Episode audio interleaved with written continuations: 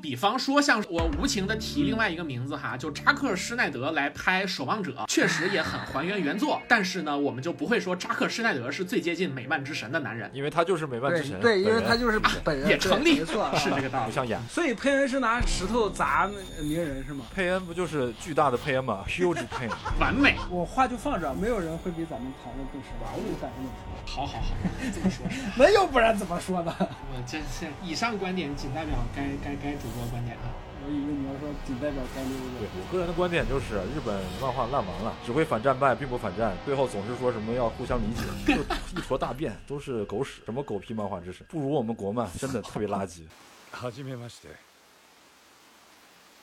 君がアトム君だ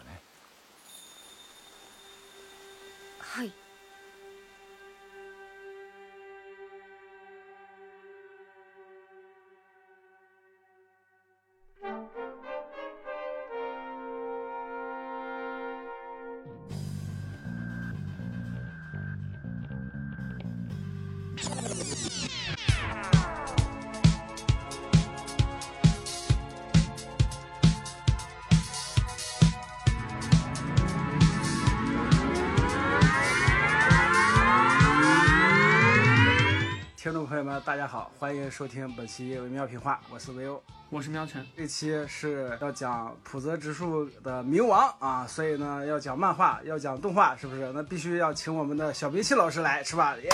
欢迎小冰器又来做嘉宾了。欢迎。哎，大家好，我是许多的小兵器。我就好像很久之前就推荐你们都看了，这次也算是趁着这个奈飞的冥王的动画上线，啊，我们就紧急录一下这期的节目。嗯，其实它体量也不大，就是 Netflix 的这个动画呢，一共八集。其实对于就是现在大家看了很多剧啊什么之类，这个篇幅不算长，它可能一集就就一个小时上下。呃，然后漫画的话，其实也数字也一样，正好是八卷。八卷其实速阅读速度还不错的人，四五个小时左右就能全部看完了。它篇幅不长，然后基本上就是扩写了手冢治虫在阿童木原作当中的这个地上最大的机器人卷，然后一个单行本的篇幅，但是把它稍微拉长了，重写了一下。呃，总体来说是一个中篇长度的漫画故事。不但重写，还加了很多很多，就是新时代对于同样主题的不同时代的漫画家的思考啊，不同作家就不得之树自己的想法、自己的风格。包括他主视角都变了，POV 都变了。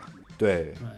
这个真的感觉挺厉害。其实就有点像是我们可能类比一下，有点像押井守，然后他去重新去写一个高桥留美子的故事，就是他拍的那个《福音小子》剧场版嘛，结果搞的这个基调完全不一样了。是他更多的是说，在一个本来可能比较合家欢的，然后比较这个让呃更多的受众为年轻人，或甚至是说受众是小朋友的这么一个故事，加入了大量的现实元素，然后比较严肃的思考然后这样的一些部分。那我要再举一个别的例子吧，大家来想象一下，把哆啦 A 梦的故事变成了一个阿基拉那样背景的这么一个情况，大概就是这一部冥王的给人的感觉呃，这这个例子差不多差不多对对对对，差不多是差不多是是这这这个例子非常恰当啊。那这样，我再问你一个问题：押井守，你觉得押井守做的那一部，你觉得好还是不好我？没看过，我没法评价。好好好，你看过吗？福音小子那个什么？我也没看过，但是我大概我大概就是一跟跟一些看过的朋友聊过，就是说整体来讲，它就是把整个的基调变成了呃，就是比较阴冷的那种感觉，所以就是高桥留美子不喜欢这个新的修改改动也是很正常的。但我觉得阿童木的原来的那个手冢治虫那版也不算是合家欢，看到后面挺沉重的呀，就只是他那个画风比较邪趣。我是说阿童木本来的那个故事是比较。这个童话或者说是给小朋友看的子贡像的性质，我是说单独把这地地上最强机器人这个篇章拿出来，其实不是算那那么的合家欢，它还是有沉重的部分在的。这部分我觉得普泽做做的特别好的一点，就是他把这个比较阴暗的这部分提提炼的特别好，然后再结合他自己的那个风格，政治惊悚，差不多。尤其是他那个他那个画风，就每个人都愁眉苦脸的感觉，全世界都欠着他一样，就那种表情。他每个人物都这样，甚甚至把小兰都画出了那股劲儿。他的个人风格太太明显了。那会儿应该是刚画完怪物吧，我记得零四年左右，零零四对零零三零四四年，就伊拉伊拉克战争以后，零四年那那那会儿好像是刚画完怪物，然后那那股劲儿还在，我靠，刚好就接上了。普泽，你们之前看过他的什么作品吗？普泽叔叔的漫画我是确实没有看过别的，就是我觉得冥王本身也是他的他的作品当中，确实是知名度是第一线的。冥王不算最知名的，我觉得他最知名的应该是那个《二十世纪少年》啊，《二十世纪少年》跟怪物。我的话，我是看过怪物的开头，然后后面就是因为隔太久就忘掉了。然后这一次也是第一次完整的把普泽直树的作品看完，就是这次的冥王普鲁头。哦，之前的话，像《二十世纪少年》呀，然后那个《蝙蝠比利》这些作品都听过，然后也知道普泽直树在大家的口里面的口碑里面大概是一个什么样的评价，就是说他就好，就是喜欢的人说他是什么最接近神的男人嘛，很喜欢他的风格；就是不喜欢的人就说他是烂尾，就是每一个作品都就是前面铺的特别夸张，然后最后收不回来。然后普鲁托就是他作品里面比较特别的一个一个存在吧，因为他是有相当于有原作的嘛。这个底儿是可以兜得住的，所以说在他的作品里面，可能是相对收尾这块儿做的比较好的、比较完整的一个作品，又相当于是一个同人作，所以确实在他的作品里面比较独特。哎，对，说说起你刚刚说的那个普泽那个外号，就最接近神的男人，好像就是因为普罗特这部漫画，有可能吧？好像就是因为这部这部漫画，然后他这个外号才叫起来的。我不知道你们对这个这称号怎么看啊？你你是怎么你你认可吗？你认可这个说法吗？我更倾向于认为这就是一个他们为了卖书的宣传口号，噱头。对对就跟某国产漫画一样。嗯，不点名了。就对，确实，因为我看完《布鲁托》，我觉得它跟就是《手冢治虫》这个风格差的真的蛮大的，没觉得它有什么可以相提并论，就不是一个放在同一个位置上比较的东西，就是不同的方向了已经。对，就是因为手冢手冢的漫画，如果看过的话，就知道它的涉及面是特别特别广的。是的，它其实不只是讨论冥王，就是这部动画或者这部漫画，它现在侧重的这个东西。稍微具体的来描述一下这两个作品的关系。首先，当然就像我们前面讲到的，最先出现的是这个手冢治虫画的漫画，然后其中的一个一卷的故事就是这个地上最大的机器人。然后呢，在这个零几年的时候呢，是浦泽方自己主动的找到了应该是手冢治虫的儿子吧，手冢真，然后是表达了自己想画这个漫画的想法，然后呢，也就是手冢真这边也是非常难得的，就完全肯定了这个企划，然后双方在普泽去创作，然后手冢手冢真去兼修的这么一个呃组合搭配的关系之下，把这个故事给做出来的。就实际上啊，阿童木的《地上最大机器人卷》和《冥王》它是两个作品，对这两个作品有着风格上的特别巨大的区别，但同时呢，就是我们又要说，《冥王》这个故事的确是改编自这个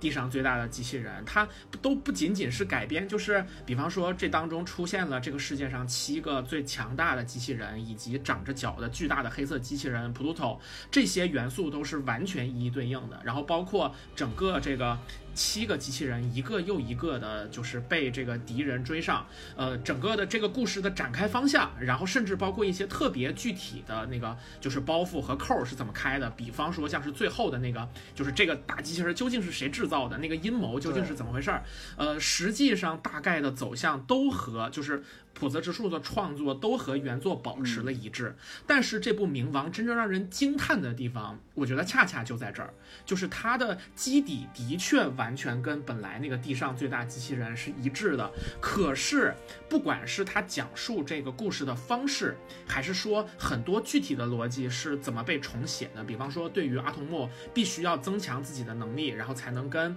这个普鲁头对抗的这件事儿，阿童木这个小男孩本人是什么态度，他的妹妹对此是什么态度，然后，然后包括这个，嗯，作为在本来的故事当中一个过场性的人物，就是七大机器人之一的这个德国刑警，然后在冥王的故事当中变成了整个故事叙事的主线、主视角的人物，所主框架，它它这是变成了一个主干。啊，对对对，就是主干，整个的这些改写都。既完全的脱胎于本来的故事，又在自己全新的故事当中成立了一个就是骨骼致密、血肉丰满，并且有着特别强烈的作者性和他想表达的那个那个内容的信息密度和浓厚的情感，在所有的这些部分又完全的赋予了这个故事以全新的质感和表达。就是就是，如果说我们小的时候去看阿童木的那个故事，在结尾看到阿童木抬着头看着夜空，夜空当中浮现出七个机器人的脸，然后他想说，也许总有一天，所有机器人能好好相处的时代，人类和机器人也能好好相处的时代会到来。那更多可能是一种出于孩童对于未来美好想象的那么一种共情。但是你在看完《冥王》之后，啊，你再重新看着那七张脸映照在整个的星空当中，你的那个感受会完完全全的不一样，因为是你你你你你你你完全的就是在冥王的故事当中，给七个机器人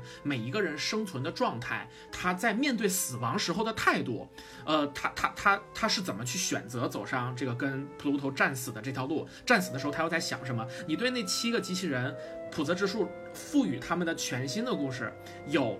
更加深厚的那个情感连接之后，你再看完冥王的整个故事，你真的会有非常震撼的感觉。就是我觉得像这种对一个故事的成人化的重写，在我们熟悉的很多各种各样的那个，就是就是几个比较强的创作，就是创作群体吧，不管是好莱坞也好，日本的漫画也好，还是说别的也好，我们都很少见到这么独特的一个项目，并且能够成功的去赋予这个老的故事以全新的表达和基调，但同时又和本来的主题完全契合的，就是我不得不说，就我我我是看完之后就觉得冥王这个活儿做的太漂亮了，它是世世上最强的致敬作品，我觉得这么说应该是没什么问题的。我当时看完《冥王》，脑子里面就一个词儿：完美，就是完美，然后就是、对就基于这个完美，我们去设想，其实普泽之树在创造这个作品的时候，掣肘是非常多的。就是他，他需要重新去考虑阿童木这个故事本来的设计，然后同时又不能对于本来的那些人物和印象，就是有太多的变动，在这样的一个带着镣铐的基础之上去进行整个的创作，但还是做的特别好，这个是尤其的厉害的。就我我感觉他他就普泽是在《冥王》里面把那种，你把一个扩写一个故事，能写成什么样，就已经做到了极致，就是对对对，对扩写的极致你真的。想象不出来，还能还能再怎么好了，就是，哎，就真的太太强，太太棒了，我靠。对，所以说回就是就是我们前面这段讨论开始那个点，就小明气提的最接近神的男人，我觉得可能在使用这样的赞誉的时候，当然一方面有一点商业互吹的意思，但另一方面，我觉得也是对于他作为一个致敬作品，呃，整个的创作究竟是达到了怎样的一个极限，我觉得对这件事儿，可能看完的人会印象比较深刻，可能就是这个赞誉是出于这一点的吧。他这个外号就最接近神的男人是有一定的原因的，倒也不完全是噱头，嗯，就比方说，像是我我我我我无情的提另外一个名字哈，就扎克施耐德来拍《守望者》，确实也很还原原作，但是呢，我们就不会说扎克施耐德是最接近美漫之神的男人。因为他就是美漫之神，对对，因为他就是本人，对，没错啊，他就是美漫之神，也成立嗯。对，是这个，是这个道理。嗯，你就说，就人家都把耶稣整进来了，不是神啊？妈的！对对对，好好好，不不像演的。呃，这你妈咋接着？我刚才想说啥，你这个扎克施耐德一出来，一下给我整没了。我，哎呀，对，本本就是我们节目谁是扎克施耐德第一黑粉儿，就是对这个头衔我是不会让别人夺走的。哎呀，我靠！我刚想说啥来着？我现在想不起来了。妈的，扎克施耐德！哎，不不不，那那那倒也这倒也不是他的错，是我是我的问题。好，说回冥王，你是我真断断片片了你这把我给整懵了，我操！对，我们就说最接近神的男人嘛，就是还我们还是写就是目前是在说普泽之树这一趴。除了普泽这边，手冢这边，你们还看过他的漫画吗？就除了阿童木我去年看了他的那个多罗罗，啊，然后现在正在看他那个三眼三木童子，三木童童，对，三眼神童，三木童子。然后这次又复习了一下这个铁臂阿童木的《地上最大机器人篇》啊，小的时候也看过，但是其实很久以前的记忆了。然后这次又刷新了一下，整体感觉我就觉得手冢作为日本漫画的先驱嘛，他确实是在内容上啊、表现形式上有很大的这个推广和扩展的作用，但是受限于年代吧，就是他那个年代很多故事的讲法，就是他叙事的手法以及他表达的东西，确实有一点儿，现在来看的话，有一点嗯散漫吧，或者说有一点荒唐无稽的感觉。对，就是他的那个时候，他自己作为行业先驱的所有的创想，已经变成养变成养分，就是被后世的创作者全部吸收了。是的，是的，是是是是，这我觉得也有点好像是，就是我们在中学的时候，然后就学过什么启蒙运动啊之类的，然后很多朋友会就是萌生，哎，我要去看一下那个时候的，就是很多东西的想法。但就是其实他们的很多的精神，当然原点也是很重要的，但是所有的这些就是。就是先来者的提出来的东西、创想的东西，确实也会被后面的很多理论去充分的吸收。然后在在艺术创作这个角，就是就是这个方面来讲，就更加明显。哎，那你们看过他的《火鸟》吗？《火鸟》跟《佛陀》看过吗？还没没有，那个是完全没有任何的戏谑成分，就真的是一个严肃向的作品。嗯嗯，火之鸟我确实是打算看火鸟跟佛陀这两个，看完这两个你就知道为什么他是神，你知道吗？都都不说中国能不能追上，全世界能追上手冢的人可能都没有几个，就真的就是看完就就这一个感觉，你知道吗？然后当时看完冥王，我的感觉是，这这中国漫画一百年都追不上，这这这肯定拍，这肯定是就画不出来普泽普泽直树冥王这样的东西的，我靠！我我自己看过的手冢的东西，就确实漫画也是比较少，但是其实动画反而是看过一些，然后也是赶上之前的北京的那一次那个动画大师影展嘛。对对对对，我正准备说这个，你还记得咱们看那次看大都会啊，是吧对对对，是的，大都会的原作就是手冢。它是一个基于一九二七年的德国的那个电影版大都会，然后自己做的一个动画电影。对对，手冢的原作其实那个大都会里面漫画里面是有一点点那种搞笑的成分在的，不反而不像动画大都会那么严肃。哎，这这其实也挺正常的，就是对，就是那是一个类型还没有被分的特别清晰的比较早的时间段嘛。然后除了这个之外呢，还看了另外一个就是叫做《手冢治虫》短篇集，是他自己在做这个动画工作室的时候自己做的一些实实验性质的那种动画，就真的非常超前，你完全想不到那些东西是六十年代、七十年代做出来的。我怎么说呢？就是可能在二十一世纪，就是中国或者说哪个国家的动画工作室做一个这样的东西，仍然是可以上影展的。是的，是的，还那那次影展还有那个什么，我和孙悟空嘛，就手手冢的好像上了好几个。是的，就是手冢这个人，就相当于是他同时有几重不同的身份，他既是漫画的作者，又是动画的创作者，同时又是整个行业当中的就是非常重要的工作室的领头人。他的影响可能综合的会建筑于漫画的创作领域、动画的创作领域和动画的商业领域，他都是有自己的影响的。对对对，就包括现在日本动画的商业流程，它的体系其实都是手冢那个时候他搭建起来。嗯，就包括其实后人也会有批评的一些声音，就是说，啊，是是是，宫崎骏好像就批评过哈。他把 TV 动画的成本压低到了一个就是让其他的同行都接受不了的程度，那自然就是他就会成为最成功的，就是就是这么一个提供方。但同时，当他把这个成本压到这么低的时候，其实整个行业的饭碗也就是缩缩紧了很多嘛，就大概是有一些这样的讨论跟争议是存在的。这就跟那个什么乙方就疯狂的压价啊，就是我们赔钱也要把这单拿下来。对，其实就是卷嘛。用现在的话来说，就是他把别人卷赢了。是啊，刚才说到这个事情，手冢治虫对于日本动画和漫画业界的影响，那其实当时地上最大机器人片连载的时候，那有一个小孩，他就是在小的时候看到了这个漫画，给他非常大的冲击。这个人长大以后就提出了要重置这一篇的构想，他就是浦泽直树。然后后来手冢治虫制制作动画的时候，成立了那个虫 Production，、嗯，对，重 Production 里面有一个年轻人，就是跟着那个手冢一起做动画。这个人后来成立了 MAPPA，后来啊成立了 Madhouse 和 MAPPA，然后现在在二零二三年推出了这个普罗托的动画，那就是完善正雄。完善正雄。所以对这个真的就是故事上真的是，对，是一个非常非常巧妙的故事。对，就戏里戏外都是一个传承下来的那种感觉。是的，是的，你能真正的感觉到他们是作为一个共同体，有这么的一种，就是，哎，北京电影学院的校训叫做“尊师重道，薪火相传”。其实我觉得，就是就是他们在提出这个校训的时候所向往的，或者说是想要去创造的那种氛围，我觉得恰恰就是这就是我们刚刚说到的这个从手冢到浦泽和丸山的这么一种传承的感觉。就包括手冢先生本身也是来中国嘛，曾经跟万氏兄弟打过交道，然后去去在就是就是跟上影去学习动画制作的经验嘛。我正在想这部分要不要说呢？因为因为你知道吗？就因为每次提到这提到万氏三兄弟跟手冢治虫的关系的时候，都有一种哎呀，是我们中国动画启发了日本的漫画之神。我总觉得有一种这种感觉，你知道吗？但是所以这部分，哎，我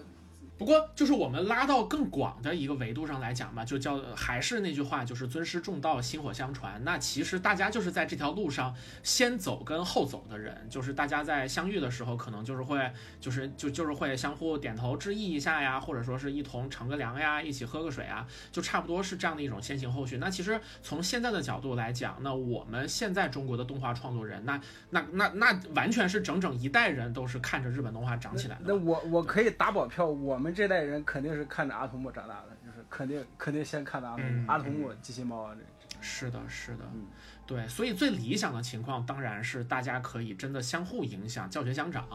然后只是说我们现在可能还是有比较长的路要走嘛。哎，你们看动画了没有？我昨天晚上看了两集，动画里面还有个怪异黑杰克的彩蛋。哎，是的，是的，是这这个我是知道的，这个其实漫画里面就有，就是普泽直树他改编普鲁托的时候，他就不只是改编了阿童木，而是融合了非常多手冢治虫其他漫画里面的元素在里面。对，包括那个小兰，他的那个小兰的老师，还有那个警长，日本的那个警长，那些就是人物形象其实都是那个手冢治虫的漫画里面经常会出来的人。对对，就怪医黑杰克这个事儿，他其实在浦泽之树的漫画里面提过，嗯说是谁。是被一个无证的医生给对拯救了，对对那其实就是在暗示黑杰克，只不过没有让他登场。动画里面就直接把他做出来了，甚至声优就直接请了大冢明夫，就是本来的他的那个声优。有点手冢宇宙的感觉，就是对哎哎哎，手冢治虫确实是当时他是在做宇宙，就因为我不知道你们看过《森林大地》没有？哦森林大地》里面有一篇，就是我当时看的小人书，里面有一篇就是森林里面不是有瘟疫嘛，有一个那个医生来拿来疫苗给这些动物打疫苗，那个医生就是小兰的那个呃老师的那个长相，就是哦，对。普罗托里面，小兰在街上遇到一个白色的狮子，那个其实也是在，呃，致敬森林大帝。嗯但是在动画里面把那个白色的狮子改成了黄色的，改成了普通的老虎跟狮子了。，对，可能是想规避一些版权的纠纷吧。有可能是啊。哎，就是就这种所就是什么什么宇宙这种东西，真的是先天的，就是能让人兴奋，就不得不说。但不得不说，就是你作为一个漫画家或者是写创作者吧，你如果你的体量够大，你的确会有这种想法，你知道吗？就把自己的把自己某一部作其他作品里面的人拉放进来，然后走走走个学什么的。，对，是的，是的，实际上是可行的。就想看这种化学反应嘛，看看笔下不同的角色互动起来是什么样子的。嗯，对对，这其实是一件很有意思的事儿。对，是一种创作的趣味。对对，是的，是的，咱们就正式开始细讲冥王呗。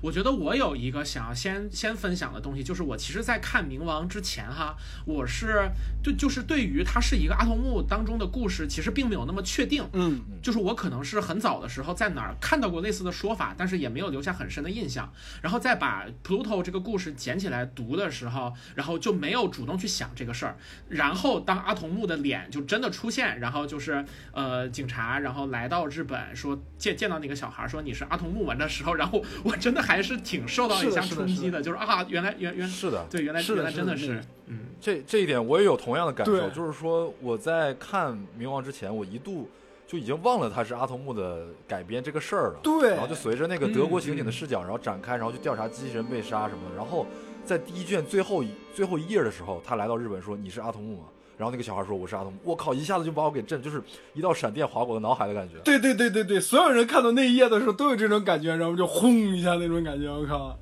对，就恍然大悟，哦，原来是阿童木啊！我靠，就这个这太牛了，这个处理太好了。啊，真的是阿童木啊！是的是的你们两个刚才说这段的时候，其实都有一点，就是你们是其实事先是知道这是改编自阿童木的，对但是你们看着看着看第一本的时候，都忘了这是一个阿童木的故事。对，这说明什么？说明就他把现在这版动画的翻译是盖吉特，就德语发音我不知道是什么样的，然后有一版翻译是基斯可。咱们就叫，咱们就以这个动画里面的那个翻译译名为准吧。盖吉特就是那个德国那个刑警，足以见他在用整整一本单行本的体量，然后动画的话是整整一集的体量，把盖吉特这个人物的形象深入人心。就是你跟着他进入到故事了，然后你就忘了这个故事原本是谁的故事了。是的，对，嗯然后你就看完第一集或者看完一本漫画以后，你就会，你已经被被浦泽直树塑造成了一个就是看着盖吉特的一个读者，而不是阿童木的读者。对这我觉得是浦泽直树最牛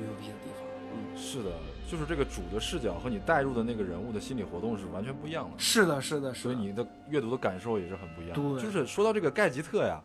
我是那天我看之前，我特意回去先把那个地上最大机器人片给看了，嗯，然后我再去翻开这个冥王。嗯然后我看到这个主角叫盖吉特，我说：“哎，盖吉特是谁来着？”然后我又再我又再翻过去，发现，因为他那个长相已经完全变掉了嘛，对对对对然，后嗯就是这个角色在原作里面其实也没有没有那么强的存在感嗯，他是一个长得挺奇怪，就是眼睛是那种马赛克样子，然后身上是一堆那种电电磁那个炮的一个 机器人，长得还挺怪的，然后很快就就退场了。就是手冢的原作当中，所有机器人是都属于那种比较奇形怪状的，就是他身上有着这个这个角色的形象，有着非常流畅平滑的曲线，能够一眼让你看得出来是人造物的那种感觉。对，然后呢，那个德国刑警其实就塑造成了一个金光闪闪的、很高傲，就是甚至有点那种不凡人的川普的，就是那种感觉，就是金光闪闪的这么一个，就是就是很高贵的欧洲人。结果在这个故事当中变成了一个很现实的，就那种就是很踏实的刑警，感觉他就是会出现在那种好莱坞电影当中，跑到另外一个城市去调查的那种那种警探。对对，而且其实我因为我不记得这个基斯特这个名字了嘛，所以我一开始看到基斯特的时候，嗯我我没有意识到他是那个原作里的机器人。对我当时看的时候也是，我就想，哎，这个主角难道是一个人类吗？然后随着情节推进，然后他忽然说我是机器人，然后这个这个悬念我觉得做的也特别好。对，而且而那块有个细节是，漫画里面的处理是，就是你你看着他的动作，他一直是握着枪，你感觉他是左手拿着枪，然后右手在扶着，感觉一直是是那个动作。然后到最后那一个一一整页的那个特写的时候，才发现哦，他的手是变成了枪。然后动画对把动画其实把这这部分弱化了，动画一上来就让他的手变成枪了，就你能看出来他是个机器人。嗯，对，我觉得这个应该也是普泽之树有意想要去对对对对对，做的这种反衬，就是他看上去像个人，他的行为呃他的言行全都是像一个人类一样，但他偏偏是一个机器人。对那这个也其实也是冥王里面在重点讨论的嘛，就是嗯人类和嗯机器人的边界到底怎么样，嗯他们应该是什么关系？那嗯机器人究究竟可不可以拥有人类的感情？嗯，那其实就是通过这样的，外形和它的内在的反差来制造出来。嗯嗯，不只是盖吉特，就包括那个诺斯诺斯二号也是，就是很多很多都是。对对，诺斯二号，你一开始看着他就是披着一个大披风，他还能弹琴什么的，你感觉他好像就是一个人形的机器人。结果到最后大战的时候，就把那个披风一甩，唰一下变成了一个那种跟蜘蛛一样差不多那么多手的那种战争机，一下变成一个战争机器了。就是那那、嗯那个就是普泽特别擅长这种就是冲击力，就画面冲击力。是的，呃，其实这个这个作品第一次给我情感上的冲击是在哪个地方？是就是在一开始的时候，他处理了一个就是那个女仆机器人，对女仆对机器人对，就是这地，就是这个地方，对对对，这也是我想说的。就是他处理了一个被袭击的机器人的那个尸体嘛，嗯然后他嗯回过头来，他说：“请问您是那个机器人的机器人的妻子吗？因为他在那个作品里面，机器人是可以组成家庭。”对对对，然后他就问他说：“你的丈夫去世了，我感到很抱歉。”然后那个地方漫画给了两格，上下的两格，一模一样的，那个一模一样的一模一样的表情，对，一模一样的表对情。就是正常，我们作为一个人类去听到这样的事情，肯定第一反应说这个人他肯定会露出悲伤的表情，但是结果那个机器人露出完全一样的表情，嗯，就给我很大的冲击。但是就是想说，对。但是你看那款那两个表情，就是因为画格不一样，然后有一些细微的线条又不一样，对，你能感觉到觉得那个机器人好像有一点悲伤，对吧？有一点悲伤，对不对？那个感觉特别特别微妙，你知道吗？就这些微妙的的感觉，就是这种微妙的感觉，普泽叔叔特别特别擅长，对。特别牛。我当时就一下子就被镇住了，就是说他明明是一个机器人，明明他没什么表情的变化，但为什么我就觉得他好像很难过？，对，就是这种不可名状的悲伤。这个就是通过漫画的分镜、漫画的线条，然后漫画的视觉线的引导，然后漫画氛围的塑造，各种各样的漫画的技法融融在就那两格，就那短短的两格，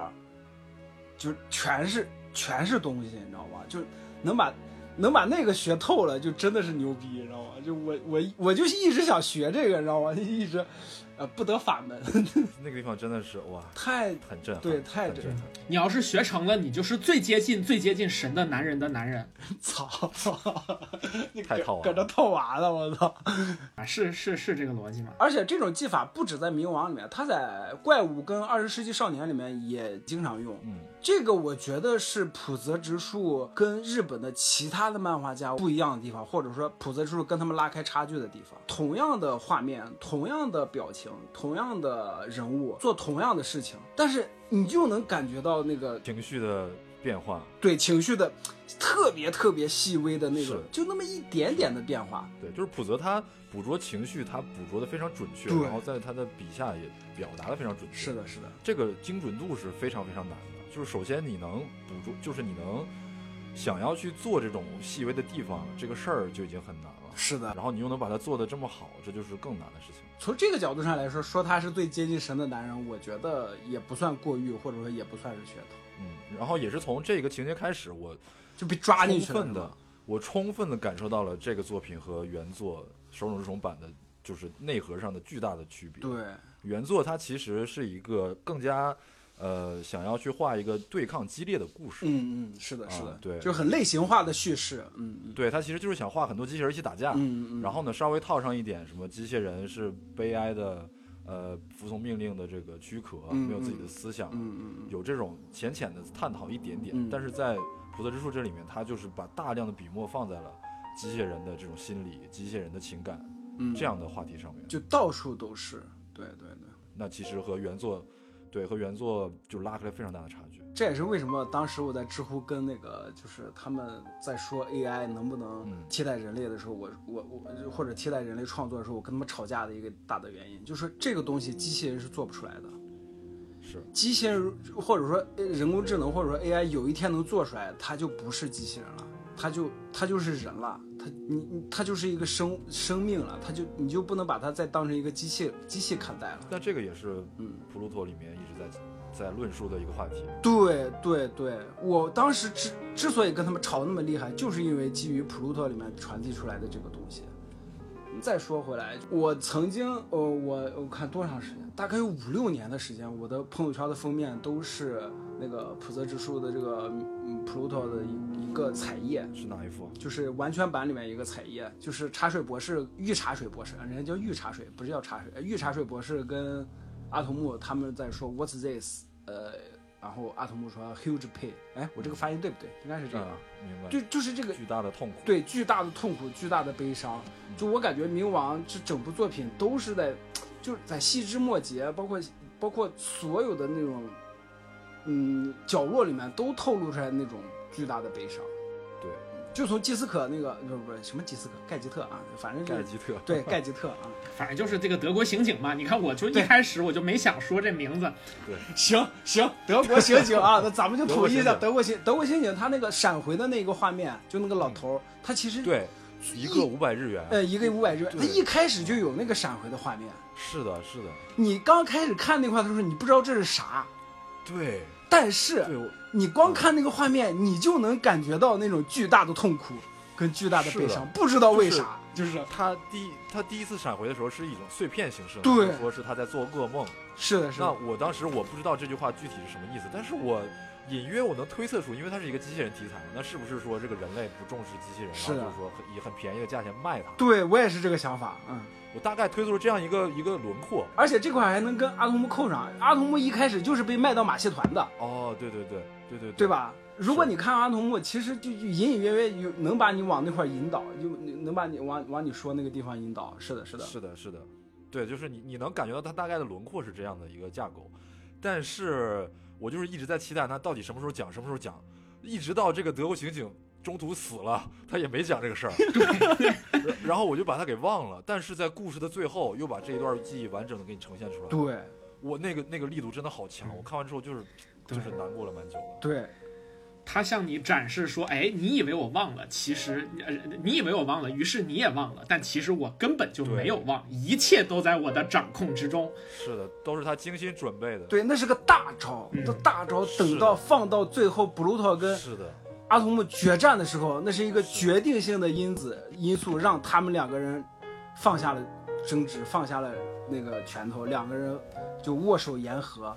就是就是因为基是的，该呃德德国刑警吧啊，德国刑警德国刑警。德国刑警的这段回忆啊。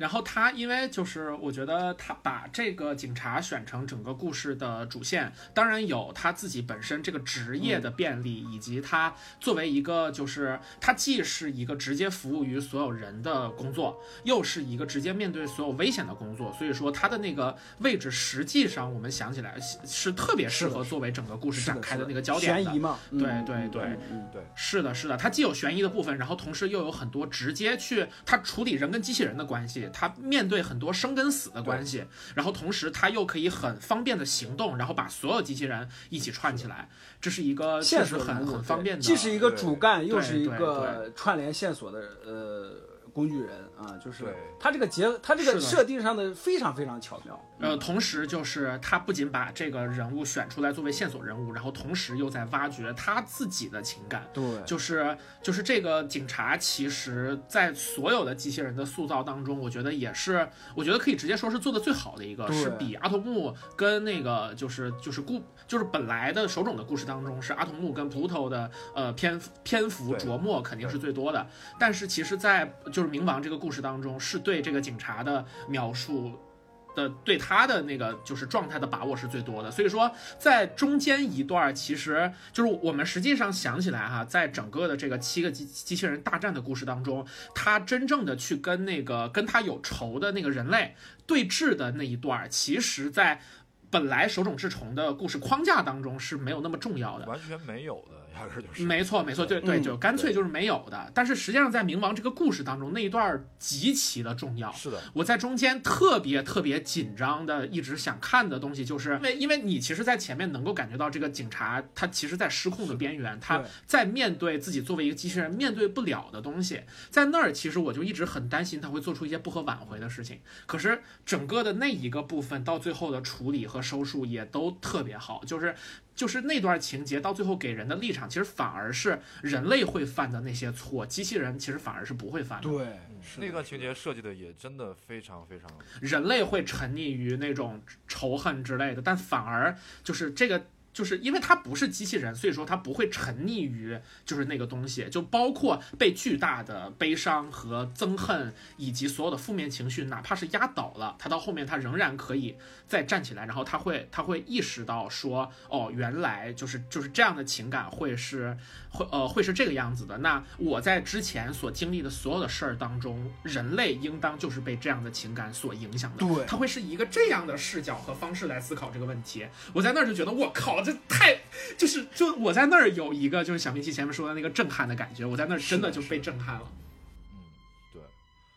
不过这个是比较后面的情节，我们再回到一开始的话，我觉得就是德国刑警这个形象，从一开始他就在说他很辛苦，他很累了，他想要跟他老婆去休假，嗯，说我们休假就去日本嘛。然后上来就随着后面的 flag 故事，对，在后面的故事里面反复提到他要去休息，但是他一直没有休息。嗯，当然，我在看到这个话的时候，我就知道他肯定是休息不了。但是在反复提这个事儿的时候，我也会能够切身的感觉到他作为一个刑警的那种责任、那种疲惫，以及面对呃，因为这个冥王的背景是我们的我们的视角是不知道是谁来攻击他们的。是这个人的目标是什么，我们是不知道的在原作里面，就是用平铺直叙的方式说，有一个邪恶的科学家造了一个大机器人，说你要把七个人都打打死。嗯这个目标是非常明确，但是我们在冥王里面是不知道这个事儿，一上来就是一个人死了，一个机器人死了，然后他去调查，他就面对一个巨大的不可名状的危机。那其实我们带入到他的那个视角，是感受到那种压力，对压力、压抑、无力感、悲伤这些东西，就是其实这个这个是非常多的那种负面的情绪累积在身上。哎，咱哎，其实咱们、嗯咱们还是以人类的视角去想了，就是咱们人类面对压力的时候会这样，但其实他是机器人。咱们再去想德国刑警他为什么会这样，其实是因为就是他的记忆碎片其实是在不断的攻击他。就还有一个悬念是什么呢？他第一次碰见阿童木的时候，阿童木跟他吃完吃完东西以后说自己要去上厕所，对阿童木古灵精怪的，就是说自己要去上厕所，其实他不是去上厕所，他在，他把厕所门一关，然后就在厕所里开始哭。就那块儿其实也是一个特别冲击力的场景。你那那看那块儿的时候就觉得，哎，阿童木为什么哭呢？他就是怎么了？其实那块儿其实他只给了一个台词，就是说原来你怎么样怎么样怎么样，他也没有说具体是什么样。包括小冰淇刚才说的那个，就他一直说自自己想去休息啊，不断的提自己想去休息，再加上这些像阿童木这样的戏，在不断地在提醒读者，德国刑警他可能有一段就不知道的过去，他他可能自己都想不起来的这个东西，有一个悬念就始终在抓着，就不断的在提醒我们读者。啊、这个也是我刚刚比较想讲的一段，嗯就是警察碰见阿童木的那一段。我们前面说，就这个给人一个特别强大的冲击感嘛。我觉得这儿其实还可以再展开的去说一下，尤其是我今天重新去看了手冢画的阿童木的那个故事，就是在那个故事当中，尽管故事的走向完全一样，但其实当中出现了很多人物，主要是对这个人物的塑造方式吧有特别大的变化，而去感受这个贯穿在两个故事当中的实际上是一样的人设，但是又有很多在描写上的区别，这件事儿也变成了赏玩品味这个故事的一个特别好的切入点。在手冢的本来的故事当中，哈，我前面用的子贡像这个词儿，其实很大的一个来源就在于阿童木这个人物形象，就好像他本来的那个翻译叫原子小金刚一样，他是一个特别勇往直前的，又纯真又善良又勇敢又正义，特别可爱的一个小男孩儿。然后同时也会有一些小男孩的莽撞跟臭屁在这个形象当中。那总而言之，他是一个特别简单、特别澄澈的这么一个孩子。像野比大雄被他的岳父夸赞的那个话，就是他会为别人的呃好的事情而开心，也会为别人悲伤的事情而伤心。他就是这么一个很很简单的男孩的形象。其实我觉得这就好像是海贼王前面就是反正第一个部分的路飞吧，他特别简单，然后他也能给人以力量，但是好像这个人物没有特别多的足以深挖的部分了。就落不到实处，对吧？对，就就是或者说他能做到实处的部分就特别少，就是一个小男孩嘛。那那那这个部分其实他不能说没有，但但他肯定很有限。这就是一个孩子，那他可能会面对一个孩子的成长，他会他会他会疼痛，他会失败，然后他再站起来。那这个呃摔倒又站起来，摔倒又站起来，摔倒又站起来的这个过程，跟蜘蜘蛛侠返校日和那个惊奇队长是差不多的。那可能就是 就就也就是就是这么回事儿了。不知道是在夸他还是在骂他。哎，我我突然插一句，我我这会突然想到一件事情，就是因为你你那你我说。我因为我想到两版阿童木的不一样不同，就是喵晨说的这版阿童木是就是最早的那版手冢他们拍的阿童木嘛，但是在零三版的阿童木里面，就是二零零三版的阿童木，就日本为了庆祝，呃就是在漫画里面阿童木的生日嘛，二零零三年阿童阿童木生日，对吧？为了庆祝阿童木的诞生，二零零三年拍了一拍又拍了一版阿童木，在那版阿童阿童木里面的阿童木就跟喵晨说的这个原版里面的阿童木其实是有一点不一样的，就是有一点复杂的成分在，或者说有那种就把机器人跟人类的冲突。压在阿童木跟几个机器啊，包括阿特拉斯他们几个主要的机器人身上，就是那股压力是始终在的，就跟原作其实有点不一样。然后再反过来看冥王的话是，我我我为什么想提这块，就是因为普泽直树为什么想画冥王，刚好也是零三年之后，就是就趁着那个啊阿童木阿童木要诞生了，就是可能是作为一个手冢治虫的漫画迷，或者说他的一个追随者，说我要用我自己的笔来重新创造一个阿童木的故事，他可能有一个这样的想法在。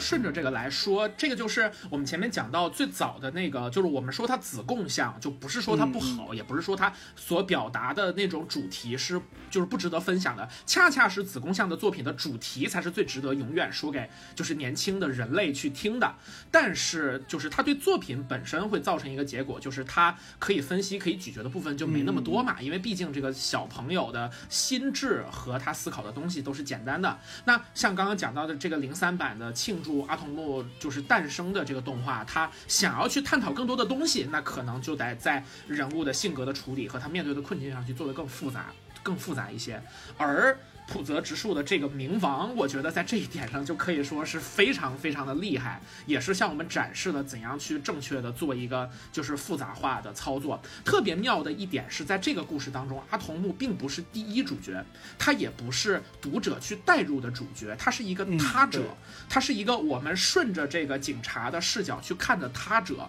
在。警察的视角当中，阿童木是一个外形是可爱的孩子，他的性格也是可爱的孩子，但是首先他的他的大脑，他的电子脑的运算能力是远远超过我的。然后其次就是他存在在这个世界上的时间，其实并不比我拥拥有一个成年人形象的机器人要短。他实际上也有他自己的经历，在这样的两层的设计加加在上面之后，当这个刑警在东京碰到碰到小男孩，他扭头过来说“我叫阿童木”的时候，这个阿童木的形象反而在观众和读者的眼中变得模糊了起来。就是你你对，就是你在看到他的那一刻，你会发现这好像不是我们特别熟悉的那个男孩儿。他不管是浦泽直树跟手冢治虫的画风的区别，还是说实际上这个角色给你传递出来的那种气质和感觉，他都是他好像说话的时候是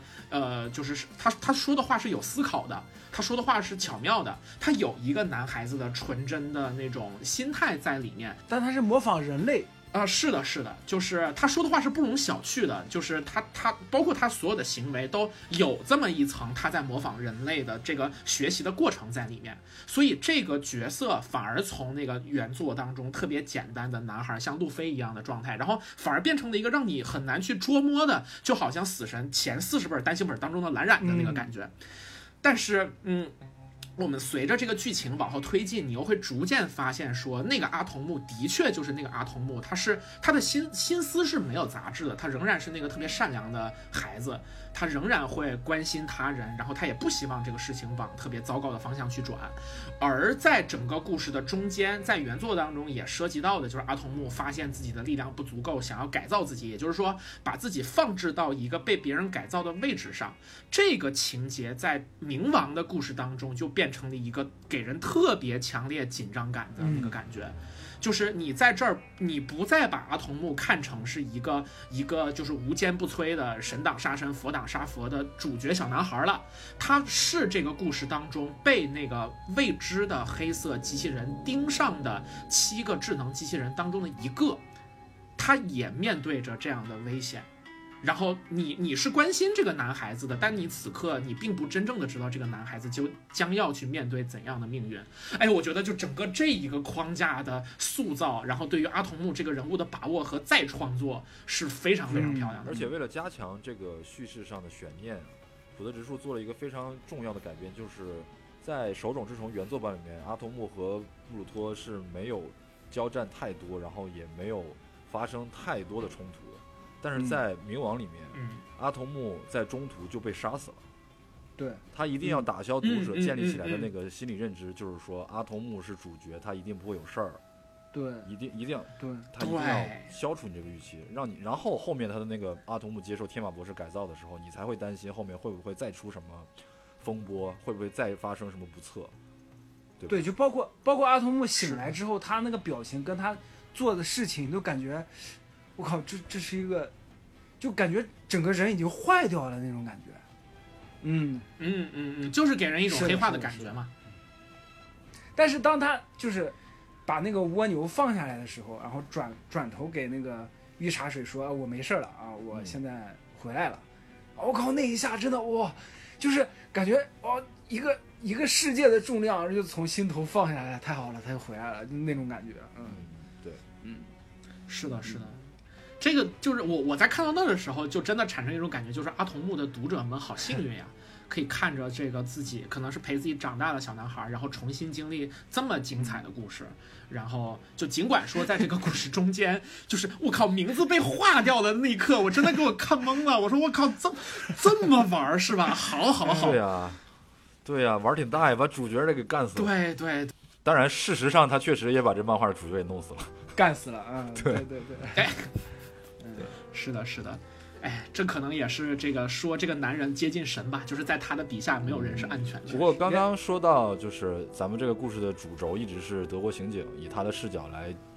加入各个机器人的故事。但是有一个比较例外、独立性比较强的篇章，就是咱们之前也聊的那个诺斯的篇章，就是啊，英国。诺斯的篇章，对对，他那个故事本身我非常喜欢，我觉得他写的非常非常细腻，非常感对我也我也很喜欢。完成度非常高的一个，就把它单独拿出来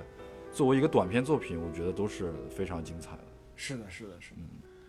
哎呀，就是我在看整个那一段的时候，其实有点让我想起之前打了半截儿的《底特律化身为人》那个游戏，因为其实讲的就那个游戏讲的也是仿生人跟人类的关系嘛，而且在那个故事当中，所有的仿生人都拥有跟人类完全一样的外外表。其实这个作品出来之后吧，卖的特别好，就底特律卖的非常好，但是相关的讨论也有很多讨论，就是没有人去否认说做这个游戏的价值，但是对于就是一个就是探讨人类 AI，然后近未来的这个世界当中，这个人类跟机器人的关系的这种作品，它在很多的部分其实它的想象有点受这个就是人类自己的想法去限制。是是就是他很直接的进入到了那么一个就是就是苍天已死黄天当立的，或者说是这个无道之人被被我们就是干掉要取代的，就这么一个很简单的二元对立的对框架当中。而在诺斯二号的故事当中，恰恰就我觉得是没有这个部分的。就他前半段给你一个心理预期，就这老头儿该怎么暴躁怎么来，就一个劲儿的给这机器人产生压力，就好像就是顺着那个那个他应有的叙事方向，好像哎呀，他就这机器人就我要黑化了，黑化了。但实际上，他非常平静和淡定的完成了他整个对于这件事儿是的思考。的就就是这种不像人类的平静，是这段故事最冲击到我的地方。就是原来机器人在面对这些事情，没错没错它其实不会有情绪上的波动，它只是非常冷静的说：“我是来照顾你的，我来给你做嗯饭，我听到你弹琴，我也想学钢琴。”就他只是说这些东西，但是他嗯从来不会生气，不会快乐，不会愤怒，没有这些情绪。对，但是很很奇怪的是，你能感觉到他对并不仅仅是一个机器人，他也有自己的情感，是吧？所以说，这也是刚刚讲，就是普泽之树他这个故事里面妙的地方，就是他在表面平静上让你感觉到暗涌流动的那种情绪。是的，是的，是的，而且而且还是像小冰心刚才说的，就是他那张机器的脸，就是那张脸，他总是对他总是那样抿着嘴，他他也没有什么巨大的表情变化，也没有什么肢体语言，但是你就是很平静的站在那，光是在那念台词，你就能感觉到他的那种特别微妙的情感流动，就这一点真的啊就啊。尤其是就是我们今天一直在讲说跟《手冢治虫》的原作，然后跟普泽之树的《冥王》之间的对比嘛，其实你就能看得到七个机器人的美术设计，然后都是有着一脉相承之处的，它有一个大致的近似，但是在怎么样在基于这个机器人的大体设计上，然后去跟自己的这个故事去结合，并且让它的外形的一部分也成为自己的叙事的，就是就是结构的一部分。呃，能你能看到普特之树在确实很就是每一个细节上都是有着这个自己的巧思的。那放到诺斯二号这儿，就是我觉得特别巧妙的，就是一个是他整张脸只露出了嘴的部分，然后他就仅靠那个紧抿的嘴唇，然后去表达一点就是很有限的。这个角色的状态，但是却每次表达都很到位。然后另外一个就是他前半段一直紧紧收着自己，就是体现为他用那个巨大的披风把自己的身身体裹住，而而当他进入战斗的时候，那个披风一展开，你会发现他整个身体就是一个为杀戮而制造的机器。你在之前完全不知道，就是他他的身体是这个样子的。不不，这一这一点，其实在之前的台词里面有暗示的，就是他刚刚来报道的时候，那个音乐家就说过，说你为什么穿的这么严实？你的下面肯定是丑陋的杀戮机器。然后这个机器人没有回答，嗯，然后到了最后一幕，他要赶赴战场的时候，他说你去吧，然后他就真的脱下了衣服，卸下了束缚，就有一种打破枷锁、重新释放自我的那种感觉，然后他华丽的落幕了，就这种首尾呼应是非常非常好。但是咱们在看到那块儿的时候，可能就会觉得说，这只是那个臭脾气老头的一句那个攻击人的话，对，是吧对，对吧？就是就是这样，就是一句台词，它有多重的含义，让你产生很多是，的，甚至两种完全相反的思考，然后在故事的最后的部分又合而为一。对，这种叙事的高超之处就是最棒。是的，是的，是的，是的，是的，是的，所以就是当最后我们实际上去重新看这段故事的时候，你会发现，如果我们完全从机器人的角度出发去去想，在那个框架当中，一个机器人去怎么看待这些东西，他可能就会觉得人类的这些情感其实只是人类自身的弱点而已。对对，就是有什么想法我自己知道，然后你会用各种各样的想法去揣度我，为什么呢？是因为我们现在在聊的这个话题对于你来说嗯，太不可触碰了，是你自己没法接受受所有的这些东西。是的，是的，而我，我作为一个机器人，我的职责是照顾你，我没有向你去解释我的这个事儿是，就我做这些行为是什么意图的必要性。而你呢，你也伤害不到我，所以我们现在就这样挺好的。但是我到最后会把我想要完成的事情去完成，然后人类在后面会被他的这种，就是自己真的被帮到了，而且真的被考虑到了，会特别特别的感动。而对于诺斯二号来说，这也就是这也就只是他自己完成了他所要完成的这个东西，然后他到最后相当于也是在，就是他最后的战斗也避开了他的人。就是嗯。主人会活动的那个范围，然后他自己一个人孤身的投入了整个战场之中。对，就是说原作其实在描写这七个机器人的时候，其实是有一点孤零零的，就他们只是作为一个个体对对来存在，他们没有置于社会之中啊，没有展现他的人际关系。但是是在冥王里面，因为想要表达的主题就是探讨人类和机器人的不同的关系，所以他几乎每一个机器人的故事里面都会和人类发生互动，嗯嗯都会去重点的展示他和人类之间的相处是怎么样的。那人类是怎么认为他的，他又是怎么去反应的？诺斯二号这个人物的写法，就如果咱们不把他当成机器人，把他当成人类一个人类的角色，他这这样的一个人类角色，我们去看他的话，会会觉得他是一个什么样的人呢？就是那种终极理性的人，对，就很冷血的一个人，他会这么处理事情。但是在这个故在冥王这个故事里面，他是一个机器人。所以说，就是我们去想象哈，我们站在就是现在是二十一世纪的第三个十年的，就是已经开的的的的开头了。呃，我们已经看过了非常多的探讨人跟未知种族的关系的作品，人跟机器人的。呃，关系的作品也有很多作品设想了说，这个人就是机器人统治这个世界，什么时候会变成什么样？但是实际上，真正能够站在机器人的角度去思考的，就是能够给到就是我们所有的读者或者观众一种感觉，哦，就是哎，他思考的逻辑真的好像不是人类的逻辑，能做到这一点的作品，其实是远远比我们看到的幻想作品那么庞大的数量要少，要要少很多的。就是在这个就是群体当中，我觉得冥王是我我我觉得冥王是一个你在看到他第一眼，你不会想象到说哦，原来他在这这一个思考上是这样的成熟，但是他他你在阅读下来之后，会真的给你这样的感觉，就是他对于这个机器人跟人类的这个想法的探讨，就光这一点，其实都是超越了大量的同质的同类作品的。对，我刚刚就想说这一点，就是说人类去以自己的视角出发去描写机器人或者其他非人类种族的时候，其实会有一点一厢情愿，会想说，嗯因为我是人，所以我觉得你是怎么样的。那嗯具体到诺斯二号这一点，他我觉得他做的非常好的地方在于什么呢？就是说。这个音乐家老头儿他非常暴躁，他总是说啊，我这样骂你是不是生气？我这样对你是不是就不耐烦？但是诺斯二号完全没有回应他的情绪，只是在忠实执行自己的任务。嗯，他只是对对，然后包括他最后告诉了他童年的那个真相，也并不是说因为我跟你关系好了，所以我想要感动你，我想要挽回你，想治愈你的心理创伤，没有，是的只是我想我作为一个被派了来照顾你任务的机器人，我来完成我的工作而已。包括最后的战斗也是一样，嗯，但是我们甚至又可以说，就是这种忠诚是绝对的忠诚。对嗯，对是是真的是不为任何外界的条件所转移的那种，就是那个纯就是这种纯粹感本身也是很机器人，但是很能给到我们一种不一样的感觉的东西。是的，是的，要是说这个忠诚感也是诺斯二号就是上战场的原因，对它就是一个战争机器，让你让你去前进，就前面是哪怕是水，哪怕是江河湖海，你你往前进你也跳进去，他就是这这样的一个人，啊，不是是这样的一个机器人，嗯对就是这样的情节，我们在基德国刑警的身上也看到了。他作为一个刑警，嗯他只是完忠实的完成自己的任务，没有多余的思考。对，这个这个就是说，普泽之树在原本的那个构想中往前迈了一步嘛。但是他在这个嗯基础上还又再往前迈了一步，就是说，虽然我是这样一个被设定为没有感情执行任务的机器，那如果我真的遇到了一些我承受不了的东西，我该怎么办呢？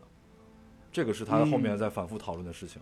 那这个就是说，对吧？嗯，咱们在说这个刑警的时候，就说他不考虑这些，就有一个对比是什么呢？就是人类的，不管是欧洲的人类的刑警，还是日本的人类刑警，都嚼舌根子，就是背后老嚼人家那个德国刑警的舌根子，就说哎呀这个机器人，哎，这怎么这么臭皮？这谁呀、这是就老有这就有一个对比在这儿，嗯嗯。嗯，是的，是的。这些细节真真的是，咱们如果不聊这期节目，我也想不到 普泽之树在这个人类和机器人的关系，以及机器人啊，就往前迈了一步，对往前多走了嗯几步嘛。嗯，这也是整部《冥王》这部漫画的一个大的一个基底。对就这个东西，既是这个主角这个德国刑警他的一个在经历的这种 struggle 的这这是一个最根本的原因，也是一个在最后在阿童木跟布鲁托最后大战的时候扭转战局的一个最关键的一个因素。嗯，是的，是的。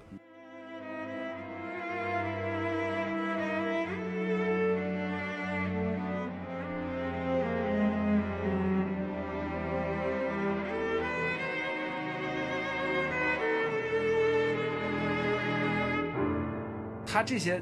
剧情上面的思考，包括一些结构上面的这些设计，真的是完美，就是想不到能做到还能怎么更好啊！你不像我昨天还看那个兰香那个漫画，最新话有一最后一页就是拉踩环节是吗？啊，对，拉踩环节最新话最后一页是那个朱古看向学姐，然后接的是一个学姐的一个特写，那块我就觉得，哎，朱古这个看的方向反了，这个引导引引引视觉引导做反了。你不像看这些漫画的时候，可能我脑子里面还会过这些东西。你看冥王真的是找不出这些瑕疵，是它的叙事和画面是非常流畅的，就你意识不到它是一个漫画在不同的格子之间构成的一个故事，你意识不到这一点。对，前两天我还在微博上说，就有人在讨论漫画分镜跟动画分镜，就是最厉害的就是让你意识不到分镜的存在。对，我觉得冥王就是做到这一点。是。然后其实他从最开始的时候就用各种小的细节来强调机器人和人类是不同的，像那个嗯德国刑警去探访那个是有杀过人历史的那个机器人的时候，对对那个管理员就是说你是机器人吧，我是能看出来的，因为人类是有些多余的动作，而机器人没有，就类似这样的感觉，就是时时刻刻在强调人类是人类，机器人是机器人，机器人是机器人。咱们不一样，对。嗯，包括那个警局里面还有那个进警局跟出警局，也有那个给人类的门儿跟给那个机器人的门儿。对对对，我觉得机器人这个命题真的挺天然的，很适合日本的创作者去做，因为这种呃自者和他者的这种分区分讨论，以及嗯自我客体化，把自己变成一个客体这种心理描写，我觉得这都是日本创作者非常擅长的东西，也是就是日本文化里面就是比较深入的那部分。啊，是是是是，因为日本人的生存状态可能某种程度上就有点像 机器人的感觉，对，包括日本作为一个特别擅长物化自己。对，包括日本作为一个孤岛，你们在说日本吗？就是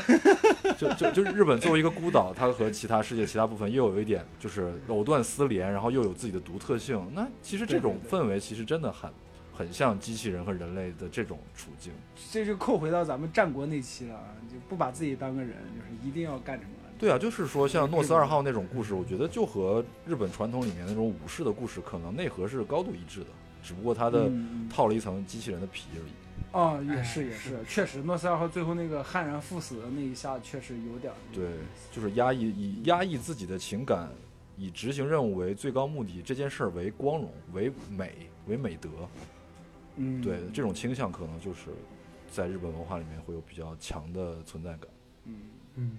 哎，这些东西就是咱们讨论出来的，也能说出这些东西。在看漫画的时候，其实没想着说诺斯二号啊，他自己会怎么想啊，或者说他自己怎么，这些东西其实就是埋在深处的。就咱们看布鲁特的所有的故事，都只是冰山一角。确实，这就是我们前面说的那种后反劲儿嘛，就是这个故事真的做到了那种就是余韵无穷的那个感觉，它有特别多的不光不光是单帧的画面，然后还是这个可能是某个某一个人物在具体的时候所给出的反应，就这些东西都让人能留下就是很深刻的印象。你其实你能够回忆起来，就是关于警察在就是中间段的时候，然后他已经进入到了一个很边缘的状态。是面对着那个就是跟他有仇的那个人，然后他他全家受到威胁的时候，那个哇，就是跟他起冲突的那个人，真的是他的立场一天三变化。对 对对，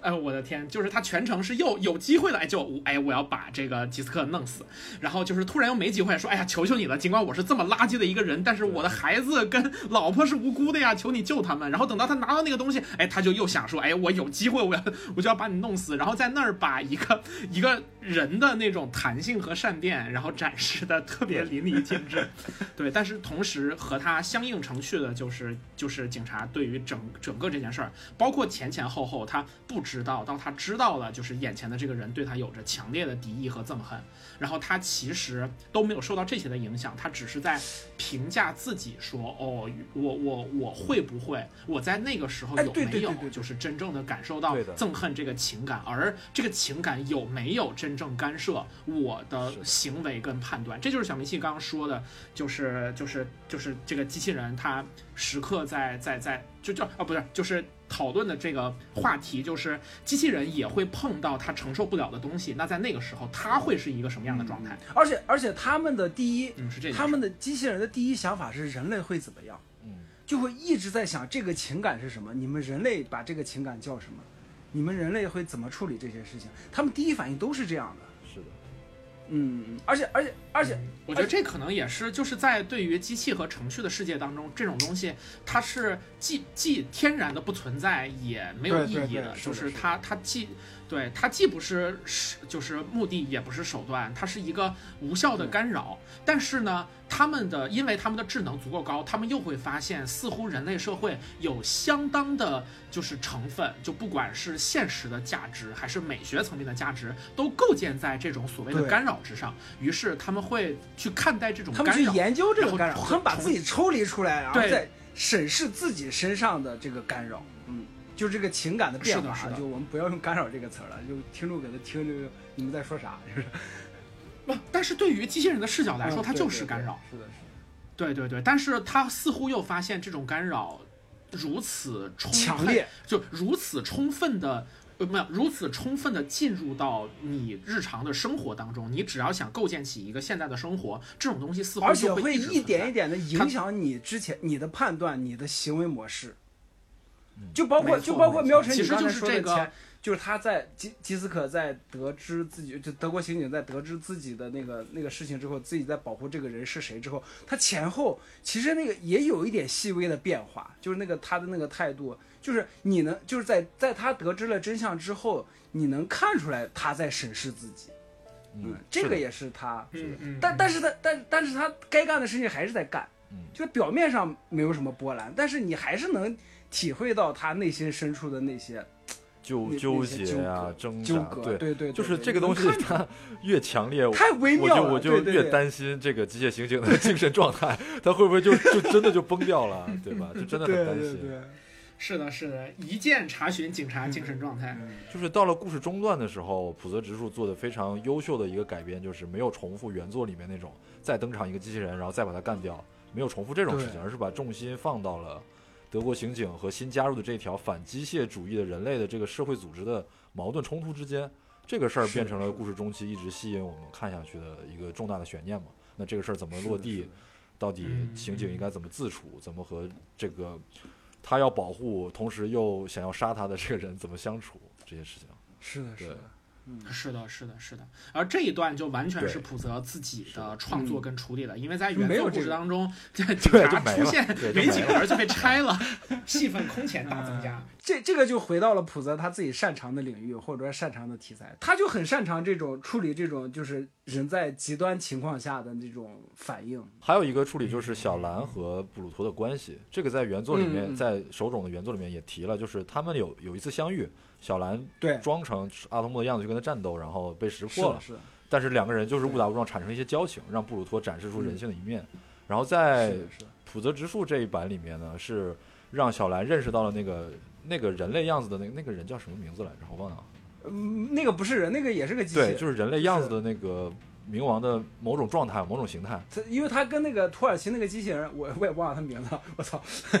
就是他跟土耳其机器人打过之后，他受伤了，然后他在养伤的时候，他在那个沼泽里面养伤的时候，用自己的电波干扰那个旁边一个工程机器人的人类的形态。对的，哎，对，我觉得这个是一个加上特别巧妙的一点，就是说，是像我我们前面说，就是在手冢原作当中，七个机器人各自有各自的样貌，都奇形怪状的。然后在这个故事当中，然后它非常就是顺理成章的借鉴了我们现在的这种程序，就软件跟硬件的关系。然后我们就会看到，其实那最强的七个机器人，其实很多时候在生活当中是以人类的躯体在生活的，它只是战斗的时候会使用另外一个躯体。就这种东西，一下子把那种赛博味儿拉多了非常多，但是又特别的合逻辑嗯，很酷。中间也有一段的悬念，其实就是就是这个机器人，然后它可能会进入到另外的一个身体状态里面，就是刚刚说的那个，就是它影响的一个工作用机器人嘛。特别有意思，就是没有想到阿童木的故事当中能引申出这么多有趣的展开。是，然后那个德国刑警那条线上，我觉得一个比较值得玩味的点，就是在于那个反机械人组织那个人，他为什么仇恨机械刑警？是因为他的哥哥被杀了嘛？那他的哥哥为什么会被杀？是因为他的哥哥很痛恨机械人。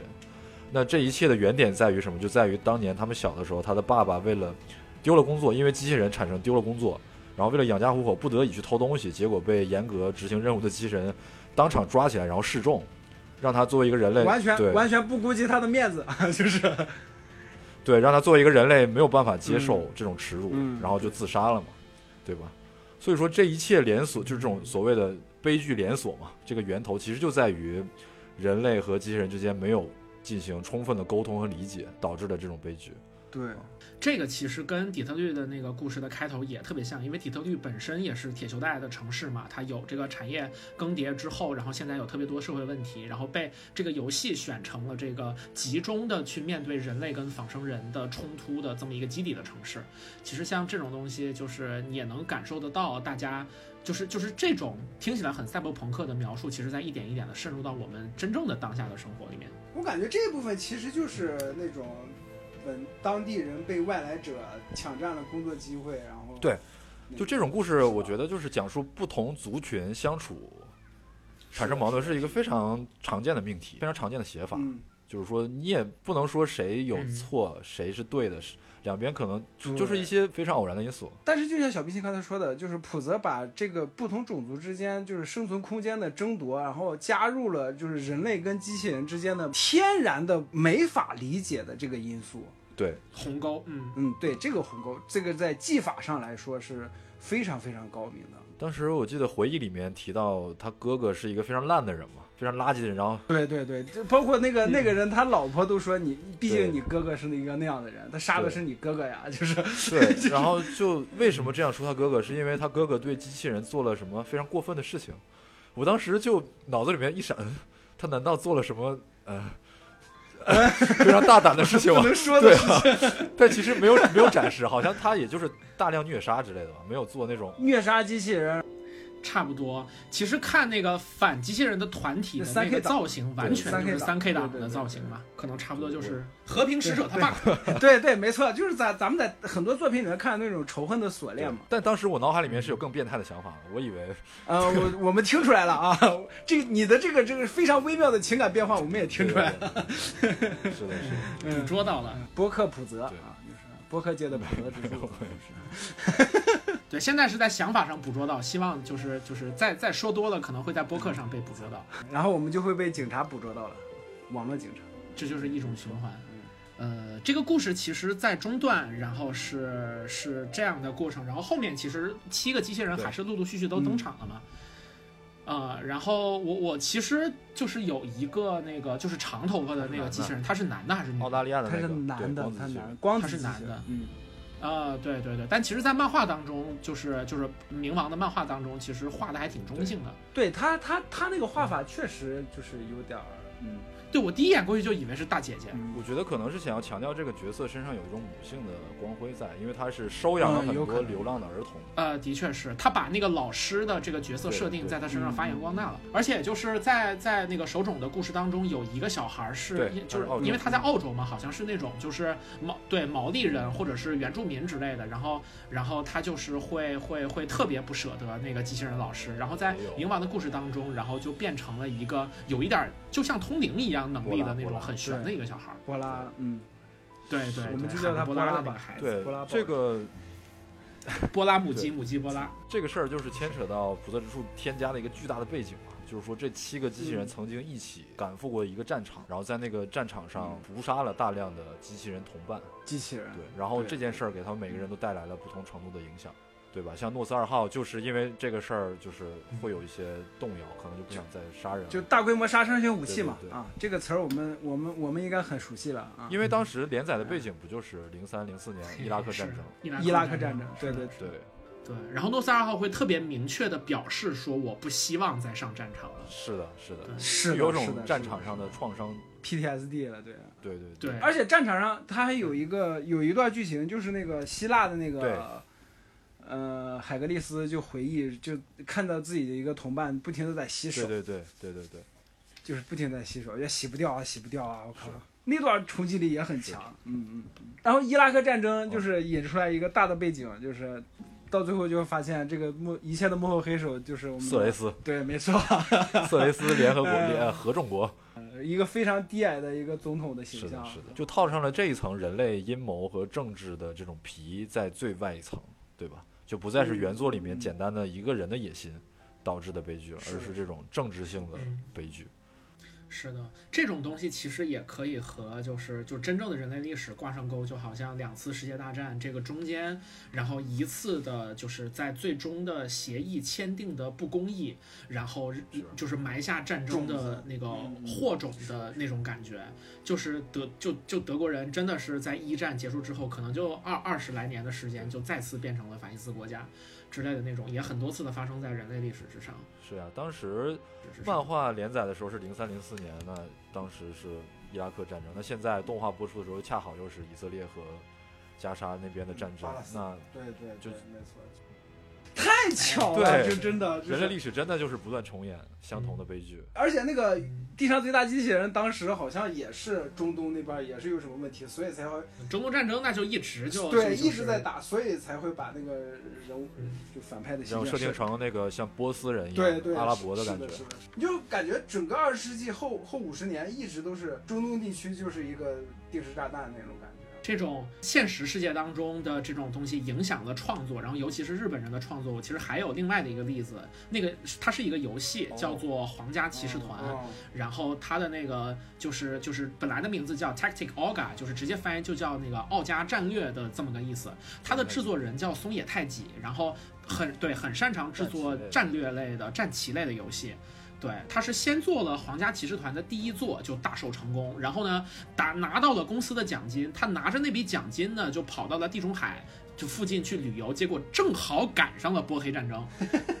这么寸，然后就就真的是。对，就就就自己，然后从战场上逃回来之后，利用自己在战场上的见闻，然后创作出了《皇家骑士团》的第二部，然后这也是后来移植到 PSP 上，现在又能在 PS 四跟 PS 五上玩到的那一版的《皇家骑士团：命运之轮》。然后这款游戏是法米通的白金神作，好像是拿了快满分，然后评价确实非常高。对，那个就是制作人把自己在战场上真实的见闻给拿回来去做游戏的，就这么一个一个一个例子。从这个角度上来讲，就是其实世界真的是风云变幻，这么些年是没停的。就是实际上我，就这就又让我们想起《复仇复仇者联盟二》当中的一句台词，就是。就是这个玛玛利亚希尔跟美国队长啊，他们在聊天，然后因为他们看到了女巫跟快银，然后这个玛利亚希尔就说说这个这这些人呐、就是想打仗，然后让自己接受身体改造。美队就笑着说：“对呀，你说什么样的人才能为了战争接受自己的身体被改造呢？”然后就是非常非常面带微笑的看着就是马瑞 Hill，因为他本人就是注射了超级士兵血清嘛。然后希尔就就就微笑着说：“队长，现在可不是战争时期。”然后队长就很简单的说了一句：“对他们来说是的。”常驻战争。总是有人要付出牺牲的。那那那不行，那那我们 DC 不能输啊！那这这这部分我就想补一个，就是守望者的结局啊，就是法老王法老王。你们 DC 就只有一部守望者吗？没错啊，我们一 D DC 一部守望者就秒杀所有漫威啊！法老王就说：“你看，我解决了战争，解决了核危机。”曼哈顿博士就说：“维特永远没有终结的啊！”就笑着就消失了。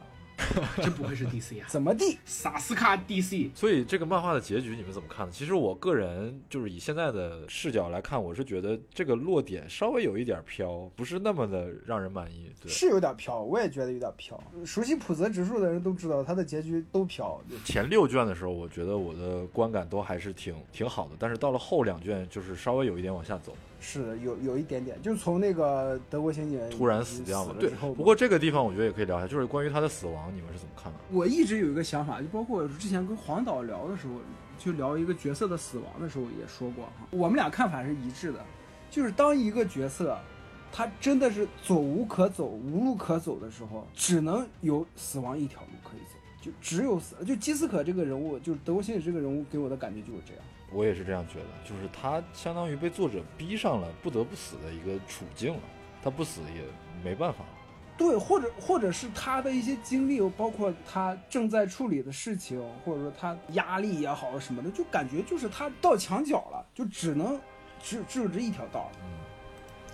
我的想法可能跟你们刚刚说的这个路径嗯不太一样。我是觉得，因为实际上在整部漫画当中，基斯可最后一次露脸，对啊，那当然是结尾他的脸出现在天空上了啊哈。，是，那真露脸。对他倒数第二次露脸是什么呢？其实就是我们刚刚讲到的，他真正的回忆起那个一直出现的五百日元的那个回忆究竟是什么呢？是他跟他的妻子一起收养了一个机器人的孩子。他在那一刻就是发出了一个感叹，就是原来活着是这样啊。就是我我的想法是在普泽直树的设想当中，那个才是基斯克的，就是就是这个这个就就这这个警警察的属于他的故事最后的那个高潮，所以说他可能就是对于他这个角色真正的死亡，就是在整个这个角色的故事线当中放到了一个可能没有呃，那么重要的位置对于他中途让他死亡这个情节的安排是怎么理解呢？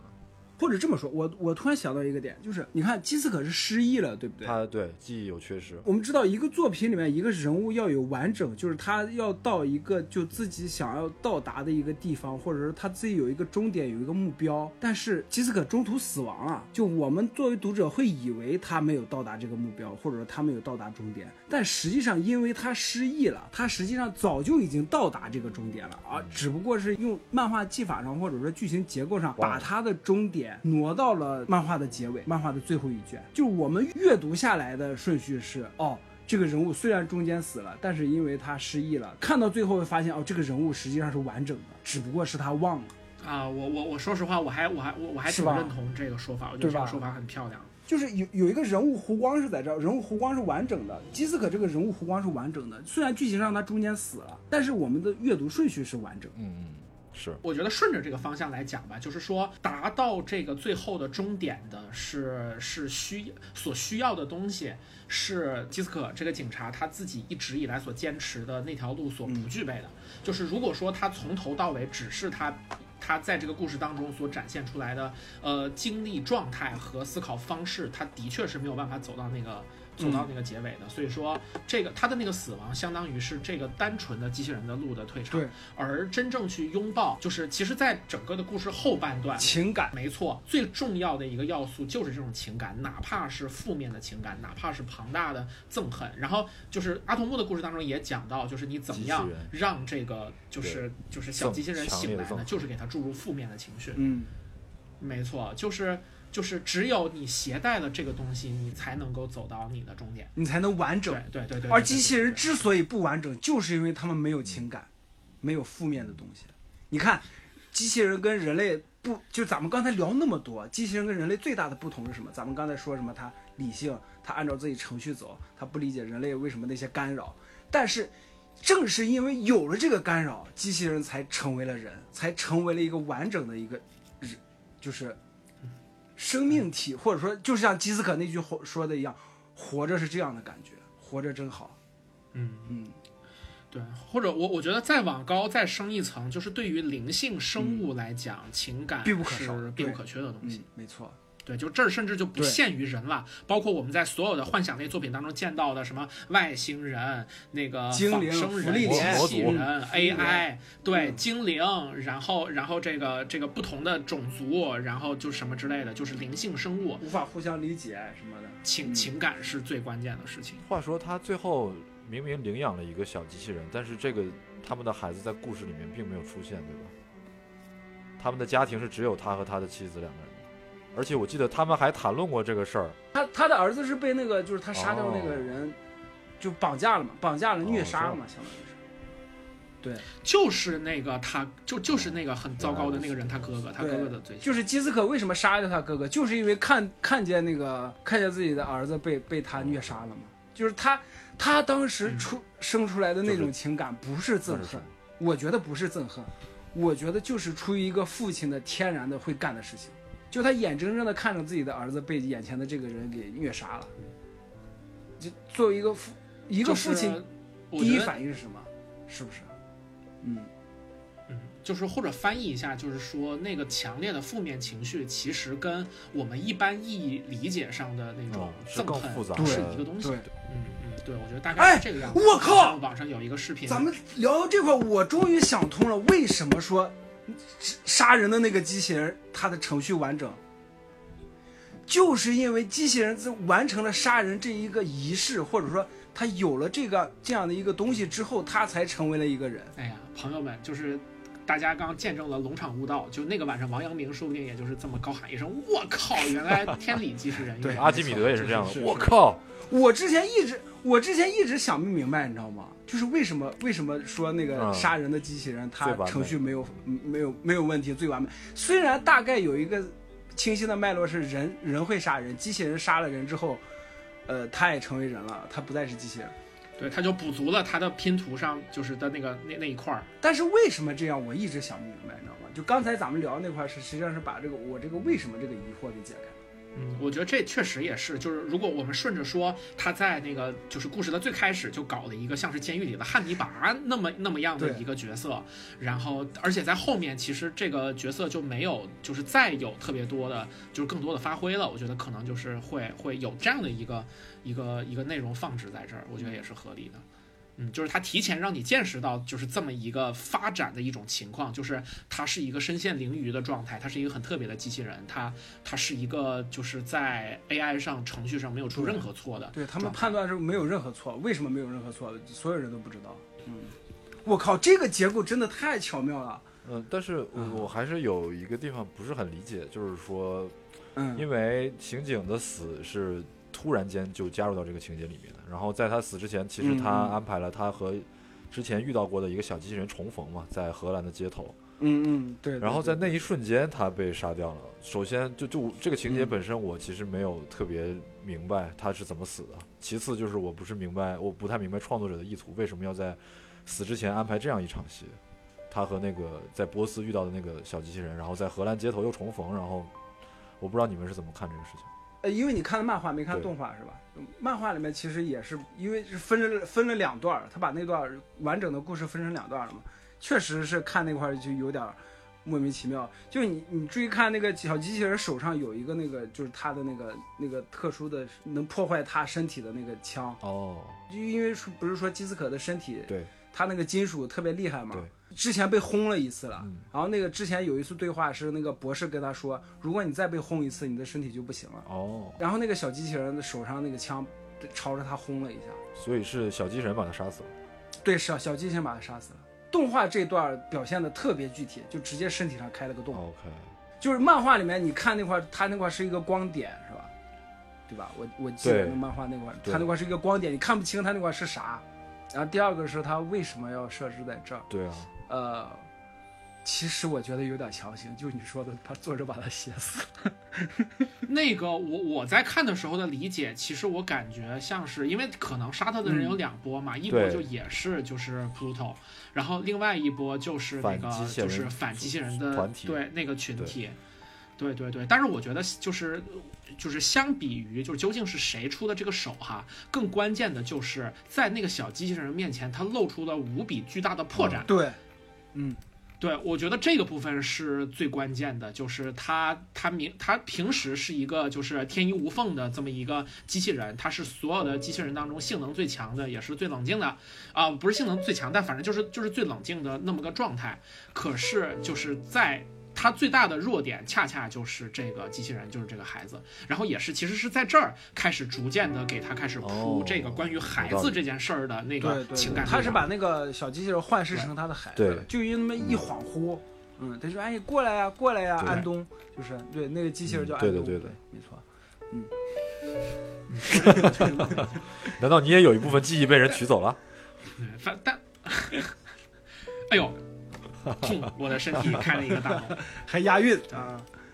嗯对，开洞的位置跟沃尔乔拉的虚洞的位置是一样的。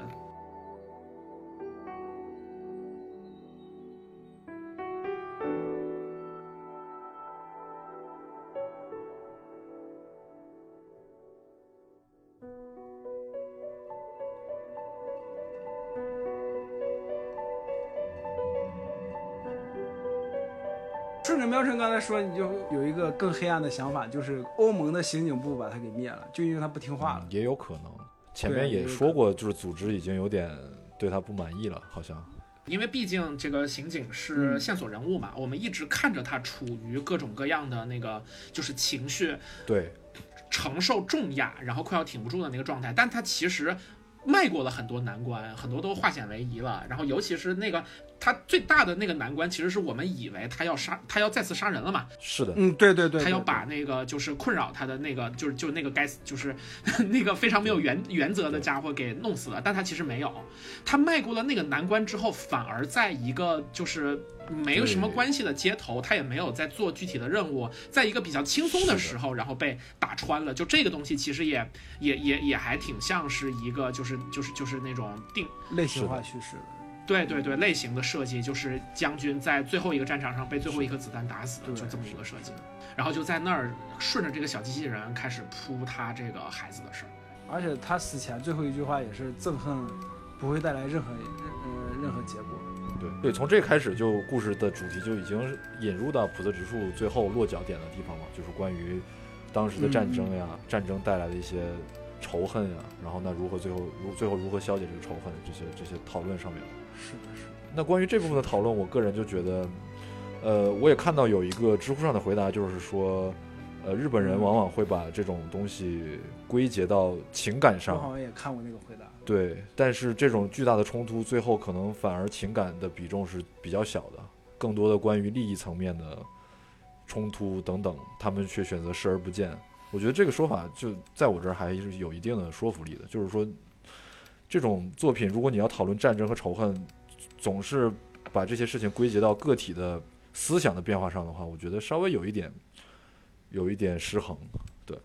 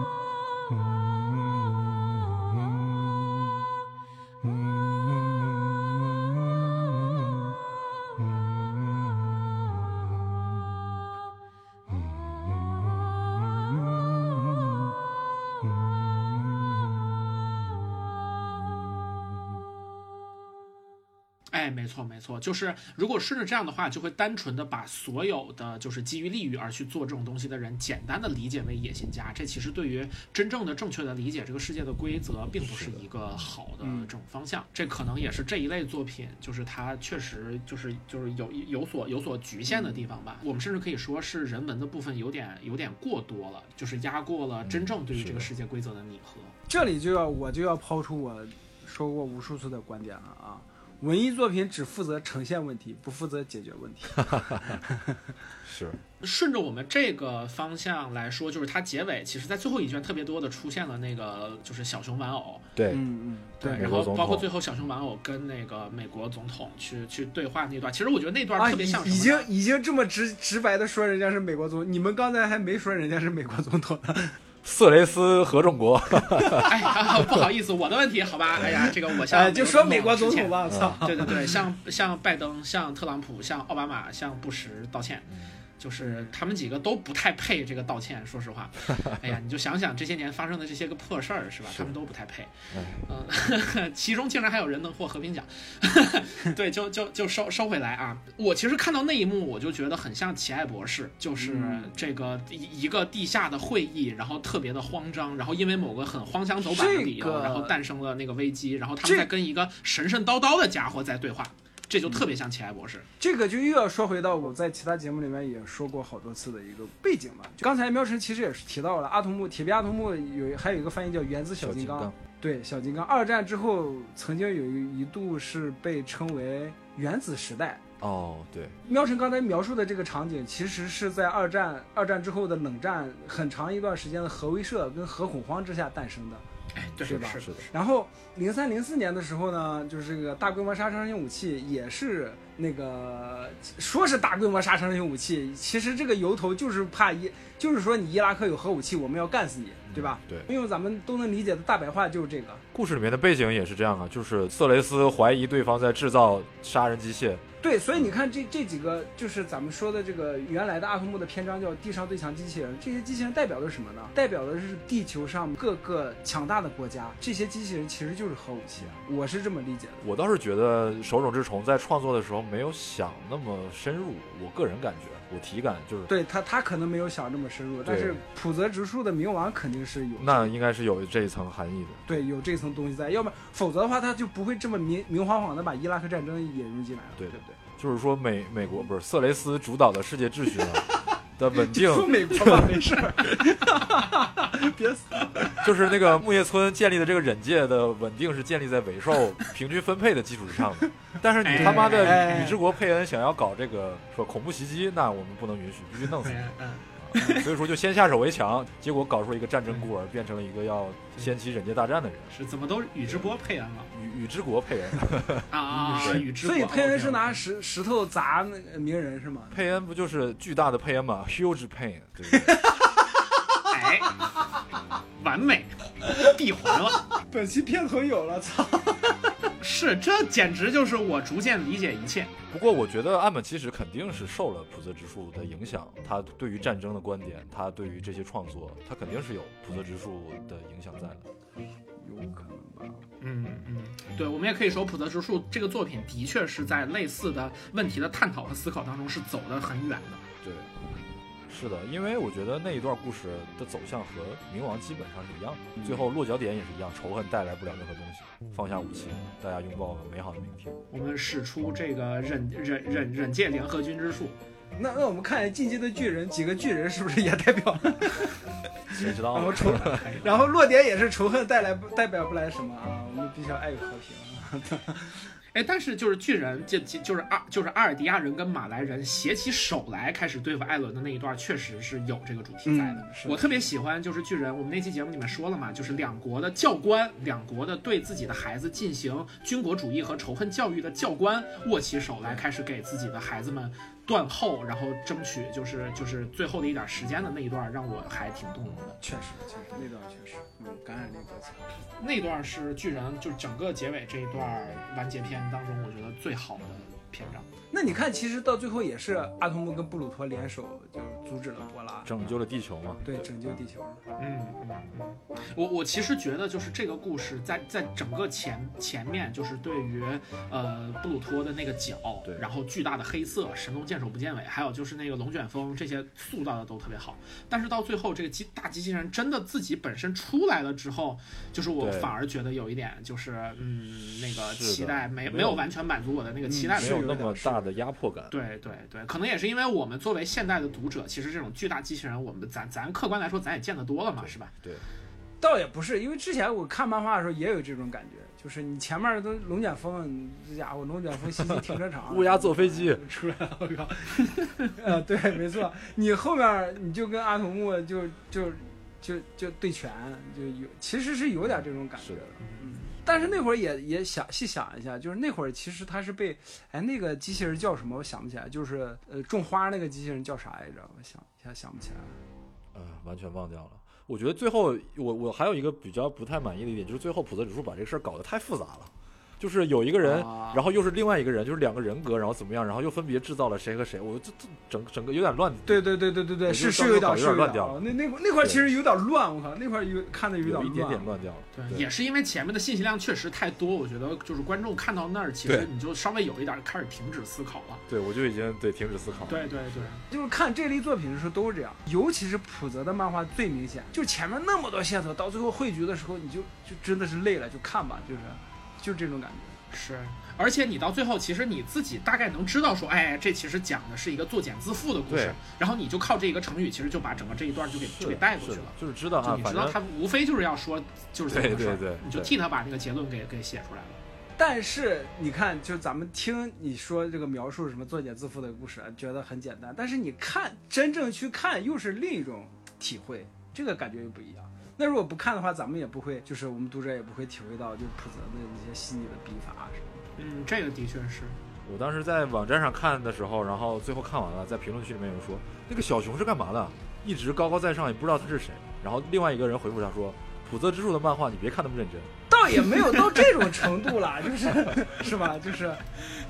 哎呀，这么这么看是吧？好好好。嗯、不知道该怎么回答，就这这这这种评论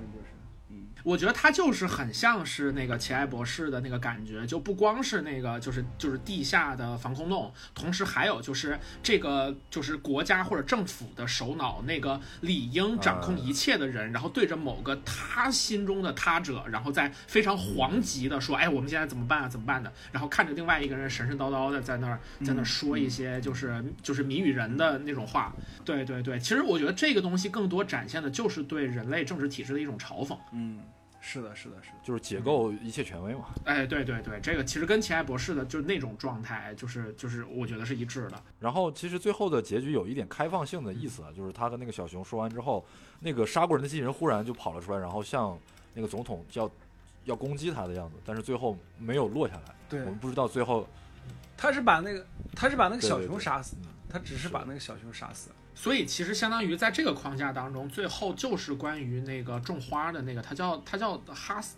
他好像萨哈特是不是？哦，对，萨哈特，萨哈特，对对，萨哈特，对对对，我就感觉是一个叫撒跟撒哈拉差不多的名字，相当于是这个特别纯真的、很好的想法的人，然后跟那个就是对应的那个就是那个小熊的，就是就是感觉像是这两种意志之间的一个对抗的感觉。也不是那么简单。萨哈特、波拉，然后小熊，然后还有那个就那个呃，跟阿童木一样被注入了那个呃负面情绪的那个绝对的啊，最强的机器人，对，以为自己是那个博士的机器人，就是高智，对高智，对高智哎，呀天哪，已经已经懵了，我已经不知道谁是谁了。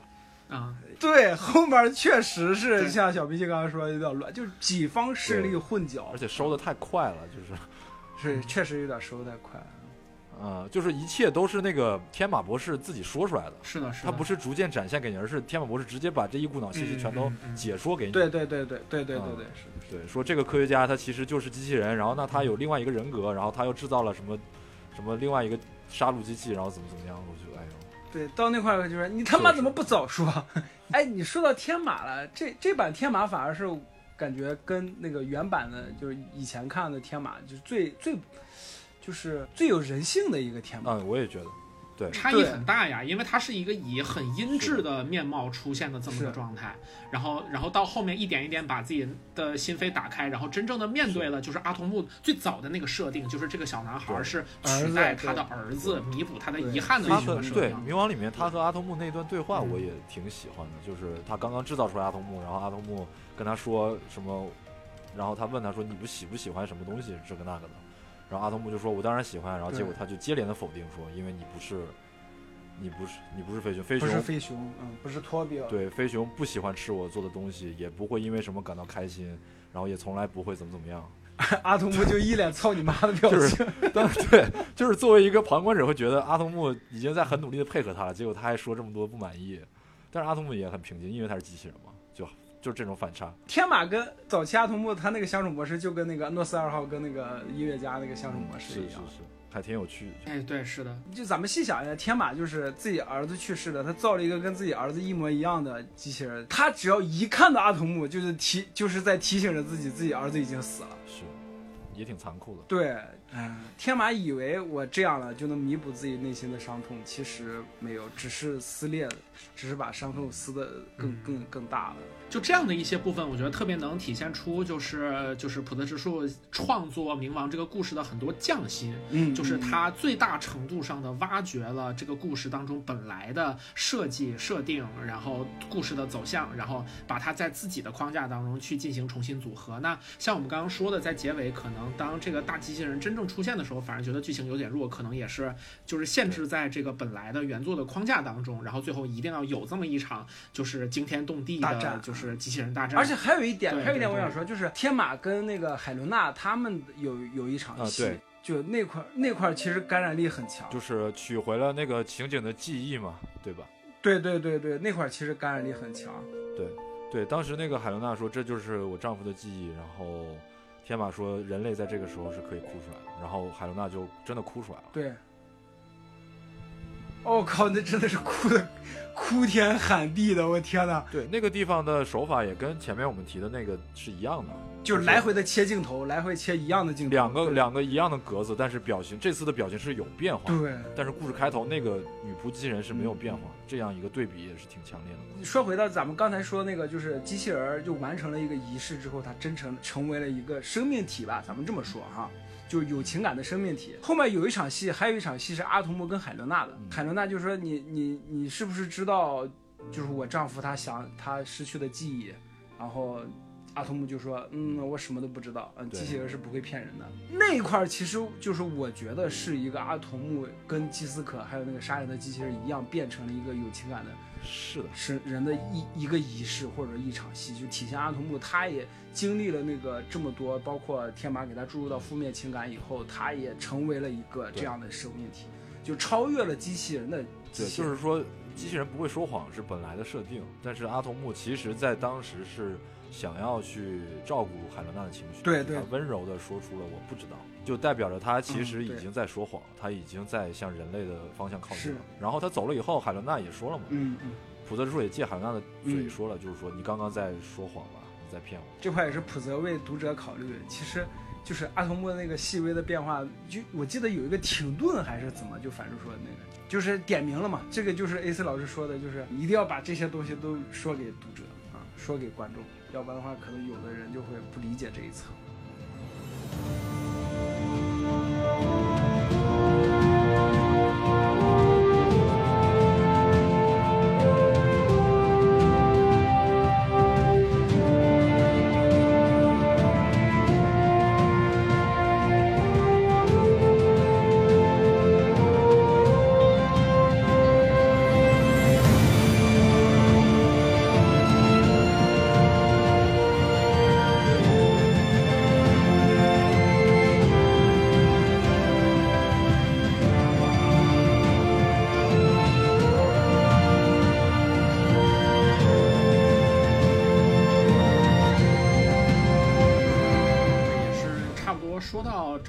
事的收束了嘛。其实这个这个就是那个收束的逻辑跟那个呃，就是我我觉得是属于一个在本来的框架之下，然后跟一个很简单的就是主题的结合。就是其实那个本来的故事也就相当于是最大的威胁，其实都不是那个对 Pluto 本身了，而是他体内那个巨大的炸弹嘛。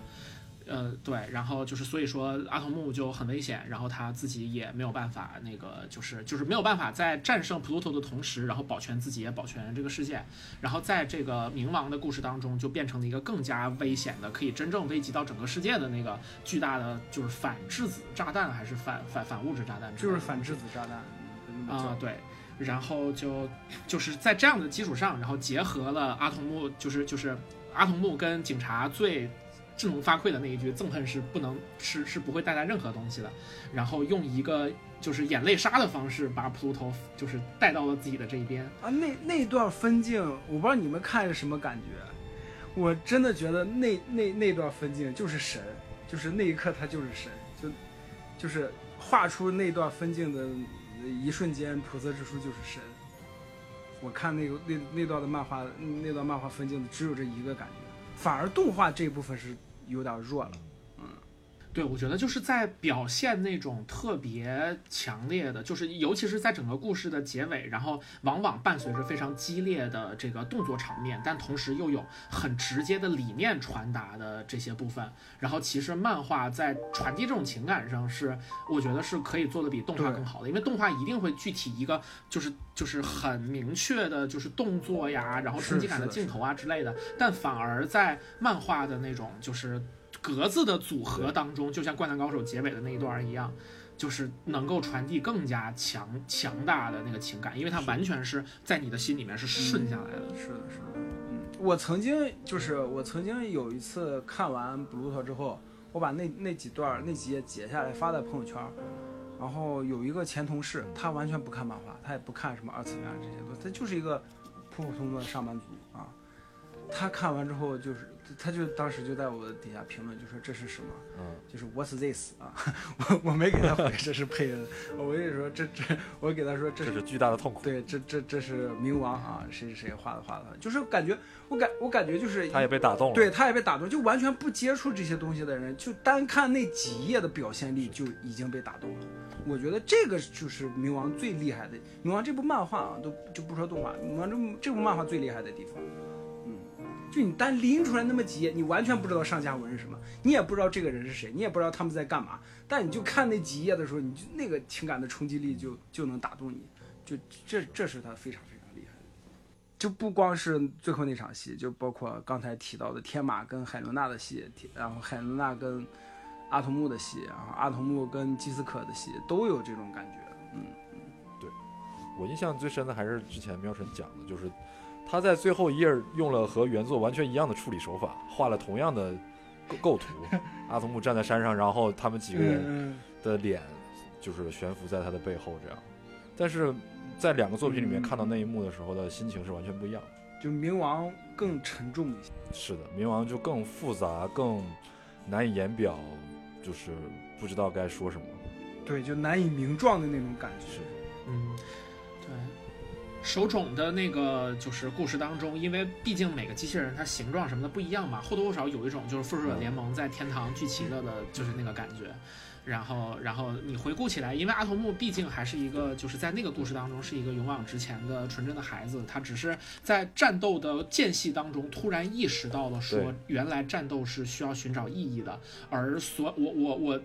整个做完的这些战斗给我的感觉却不像平时的战斗一样爽快，而是有了一点惆怅的感觉。可以说，就是那一个画面所打开的是一扇门，是一个开头，是给我们今天前面所讲到的普泽直树和完山正雄打开了那一扇惆怅的门，然后可以让普泽在自己的绘制的这个故事当中，然后以同样的方式来展现。但是我们在冥王当中看到天上悬浮的那些脸的时候，会想到更多的、更具体的东西，就。就最最典型的，其实就就像是这个警察，然后他其实在整个故事的终点当中，然后他他在重温的是自己第一次看到自己的孩子的时候的那种感觉嘛。对，当这些那当这些脸，然后变成这样不同的人生故事，或者说某种执念和某种想实现的东西的时候，这些人物就就是就是会，不管是作为一个机器人更像是人类，还是说作为一个故事的角色，在我们心中更鲜活，就是有这样的一种感觉，所以就是就是在冥王的故事当中，我们走到这个终点的时候，就会觉得更加的有更加强烈的冲击。喵吹，你还记得咱们第五回就 MOMA 大师动画电大师电影展那回咱们的题目是啥吗？为何而战？对，没错，我当时就是因为这个起的这个标题。故事啊，就是这个样子，因为永远都会有新的观众、新的读者想看精彩的故事，所以说永远都会有很多的战斗被创造出来，而读者跟观众们吧，在看完这些故事当中，也都要重新投入到自己的生活里面。很多时候过去就过去了，但你总有一刻你是会真正的，你你必须或者不得不坐下来去想说，哎呀，我经历了这一切，它是不是我要想一下。呃，它对我来说意味着什么？然后我是一个什么样的人？我今后会因为这些事儿而选择怎么去看待我接下来的日子？就是足够好的作品能够真正把你带到这样的一层思考当中。就因为原作的那个地上最大机器人篇章，它诞生的一个背景就是当时手冢治虫一个比较大的竞争对手横山光辉，他创作了一个漫画叫做《伊贺的影丸》，啊，然后这个故事的一大卖点呢，就是嗯双方的忍者各种使用各种各样不同的忍术，每个人都有不同的绝招，然后再这样对决。就这种对决的场面，受到了广大青少年读者的喜欢，然后给手冢治虫带来了一些压力，所以说他也要在自己的作品里面画这种不同的机器人，有不同的能力，然后大家一起作战的剧情。但是手冢治虫可贵的地方就在于说，他没有把故事停留在热闹的对决上面，而是他进一步的去思考，那这种对决背后呢，究竟带来的是什么？我们沉溺于这种纸面上的爽快以外，那我们究竟是否能有更深入的思考，更更有意义的东西？他在探寻，他在叩问这个事情嗯背后的东西，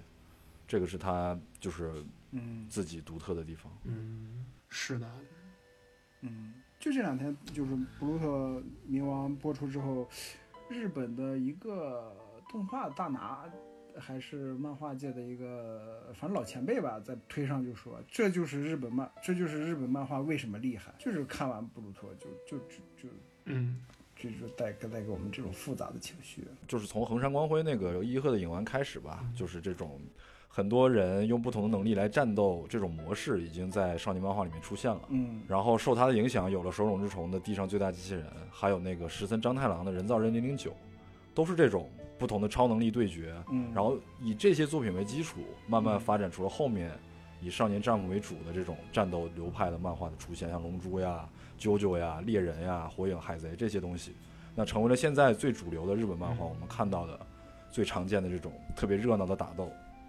那但是在最初诞生的时候，手冢治虫就已经在作品里面去抛出这样的思考，就是说我们喜欢看这样的战斗，那背后，对吧？那究竟是为何而战，有什么意义？对，因为在他那个故事里面也说了，嗯阿童木是只有十万马力，打不过布鲁托，所以他要变成百万马力，就强烈要求天马博士给自己改造。但是他获得了更强力量又怎么样呢？他也没有办法解决这个事情，他没有办法阻止那个邪恶人的野心，他布鲁托还是死掉了，所有的机器人还是回不来，就是感觉到这种空虚和惆怅。那这种这种东西在这个战斗漫画在后面发展成为主流的时候，那其实富坚义博在他的作品里也做了一样的事情，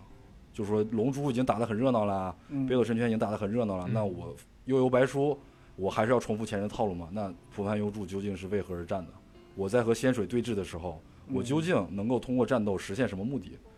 我能够把这个事情变得就是完美的解决吗？好像并不能，其实就只是空虚的胜利。那其实嗯又重新的论述了一番这种手冢治虫当年就已经在作品里面论述过的命题，然后对后面的漫画的发展其实也产生了很大的影响。嗯，就很多的后来的漫画家也开始去抛弃单纯的对决，而是去更多的去给战斗加一个理由，是为了守护什么信念呀，是为了实现自己的正义，或者怎么样，才让这个故事变得越来越好看。嗯我们现在看所看到的主流的作品，都是前人一步一步，我往前走一步，后面的人再往前走一步，我再往前走一步，是的啊。然后最后所有人走到顶的时候，发现手冢治虫已经在那儿了。是，啊而就是听你刚刚就是描述的那一句，就是说原来日本漫画，然后就是可以代表的是这么厉害的作品，然后我就我却想的有点偏，就想到了就是藤本树的新作出来的时候，也获得了就是这样的称赞，就是说当如果我们要跟漫画星人决战，我们就会派藤本树出战。但是藤本树是这么一个奇怪的家伙，就是让我不得不感叹日本人在这二三十年当中究竟发生了怎样奇怪的变化。确实，嗯，就的确是后半段，当他开始讲萨哈特的事情的时候，我觉得我已经精神不是特别集中了，然后那一段就是稍微有一点疲软的感觉。差不多，我也是，就是后期就是跟不上节奏了，有点，嗯，对对对，就是在顺着，就是就是跟着他慢，就是顺着推下去的那种感觉。然后包括就是那个光子机器人，嗯就是那个长头发的，呃，对我都记 没有记住他叫什么名字，就是觉得他的那一段有很多反战的，呃，就是诉求，嗯然后表达在里面。对，然后包括他就是就是看到机器人，就一堆机器人的尸体什么的，但是那儿就是他那个那个小朋友一直在喊普拉波波波拉普波拉波拉波拉的时候，其实那儿我就觉得有对我也是那个地方有点神到了。是对，有点神到了。就原作，原作这一位机器人，他其实描写的挺出彩的。他嗯作为最后一个跟布鲁托交战的机器人，他真的还挺，就是画的挺好的。他有一些人性的纠结的部分，然后退场也是非常的壮烈。但是在冥王里面，就是稍微有一点焦点被模糊了。对，我也觉得，就是这个光子机器人，我也觉得有点，就是对他可能更多展现出来就是一个纯粹的反战分子的这么一个一个诉求的。立场就是这样。所以那个土耳其的和那个希腊的两个机器人就是没什么好聊的，就被我们 就略过了。啊他们可能是有一点儿，就是他们在决定去去战斗，然后甚至于去赴死之前，其实谈论的一些跟家人相关的一些一些元素，那个部分算是给他们就是就是赋多多赋予的东西。是的，就是赋予的不像基斯克跟其他人那么对，当然相较于警察来讲就弱一些嘛。对，就这两个确实也是被略写的。但是动画里面有一段描写，就是那个土耳其那个就临死前要传递给基斯可他们的信息嘛。对，因为电波传递信息，就说啊，这是我收集到的他的信信息，你们如果跟他对战的话，要有有有有有用。结果传过来的全是家人的碎片，啊，对对对碎，片的那对对对个影像。是嗯嗯嗯，这个也很感人了。啊，那会儿就所有人都说，哎，就没事儿，你不用勉强自己了，就就你就那个什么吧，就是就是不不用勉强。那那段其实动画的感染力是比漫画要强一点。可以，我最近最近可以把动画也补一下。对，就可以看出来，动画跟漫画两个形式就是各有优劣吧。嗯，嗯，确实是的，而且就是动画，我觉得对于大多数的，就是观看者来说，的确门槛比漫画要低，就是你只要把它摆在那儿放着就行了嘛。所以说，估计这一波动画出来之后，关于这个这个很精彩的故事，又能有一些全新的讨论吧。我们也很期期期待能够看到更多精彩的，就是谈论它相关的文章，然后这个作品也能影响到更多的人。我话就放这儿，没没有人会比咱们谈的更深了，哇哦，我就敢这么说。好好好，这么说是吧？那要不然怎么说呢？我这是是可以，这这这是这个本就是以上观点仅代表该该该主播观点哈。我以为你要说仅代表该溜子。对我个人的观点就是，日本漫画烂完了，就只会反战，不会只会反战败，并不反战，所以最后总是说什么要互相理解，就一坨大便，都是狗屎，什么狗屁漫画之神，不如我们国漫，国漫早就已经写烂了的题材，他们还在用，真的特别垃圾。对，说完了，好好的啊，那我们就在这期欢乐的以国漫崛起的这个氛围当中啊，结束我们这期讨论布鲁托冥王的 节目吧。哎呀，感谢各位收听我们本期的节目啊，那我们是的，希望更多的朋友们可以去收看、阅读，或者是或者是以别的方式，然后包括收听我们的节目啊，然后去呃了解和喜欢《冥王》这部作品。那感谢大家收听，我们下期再见，感谢小冰淇淋来做我们的嘉宾啊，那感谢感谢哎，是的拜拜。嗯拜拜拜拜拜拜，嗯，国漫崛起。天。我懂，お前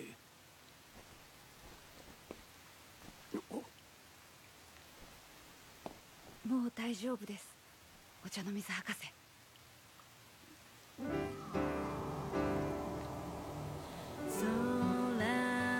越えてラララ星。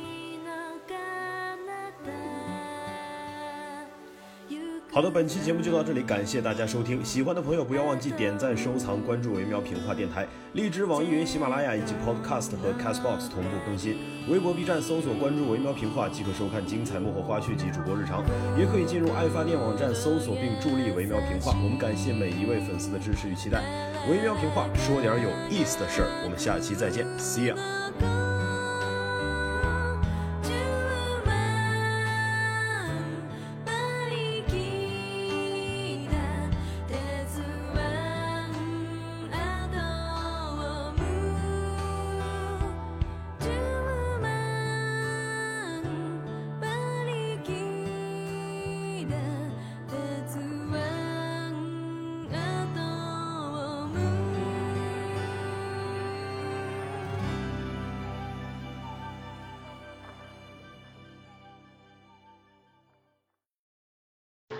怎么会是盖斯特？这词儿有四个音节啊，它念 Gesicht。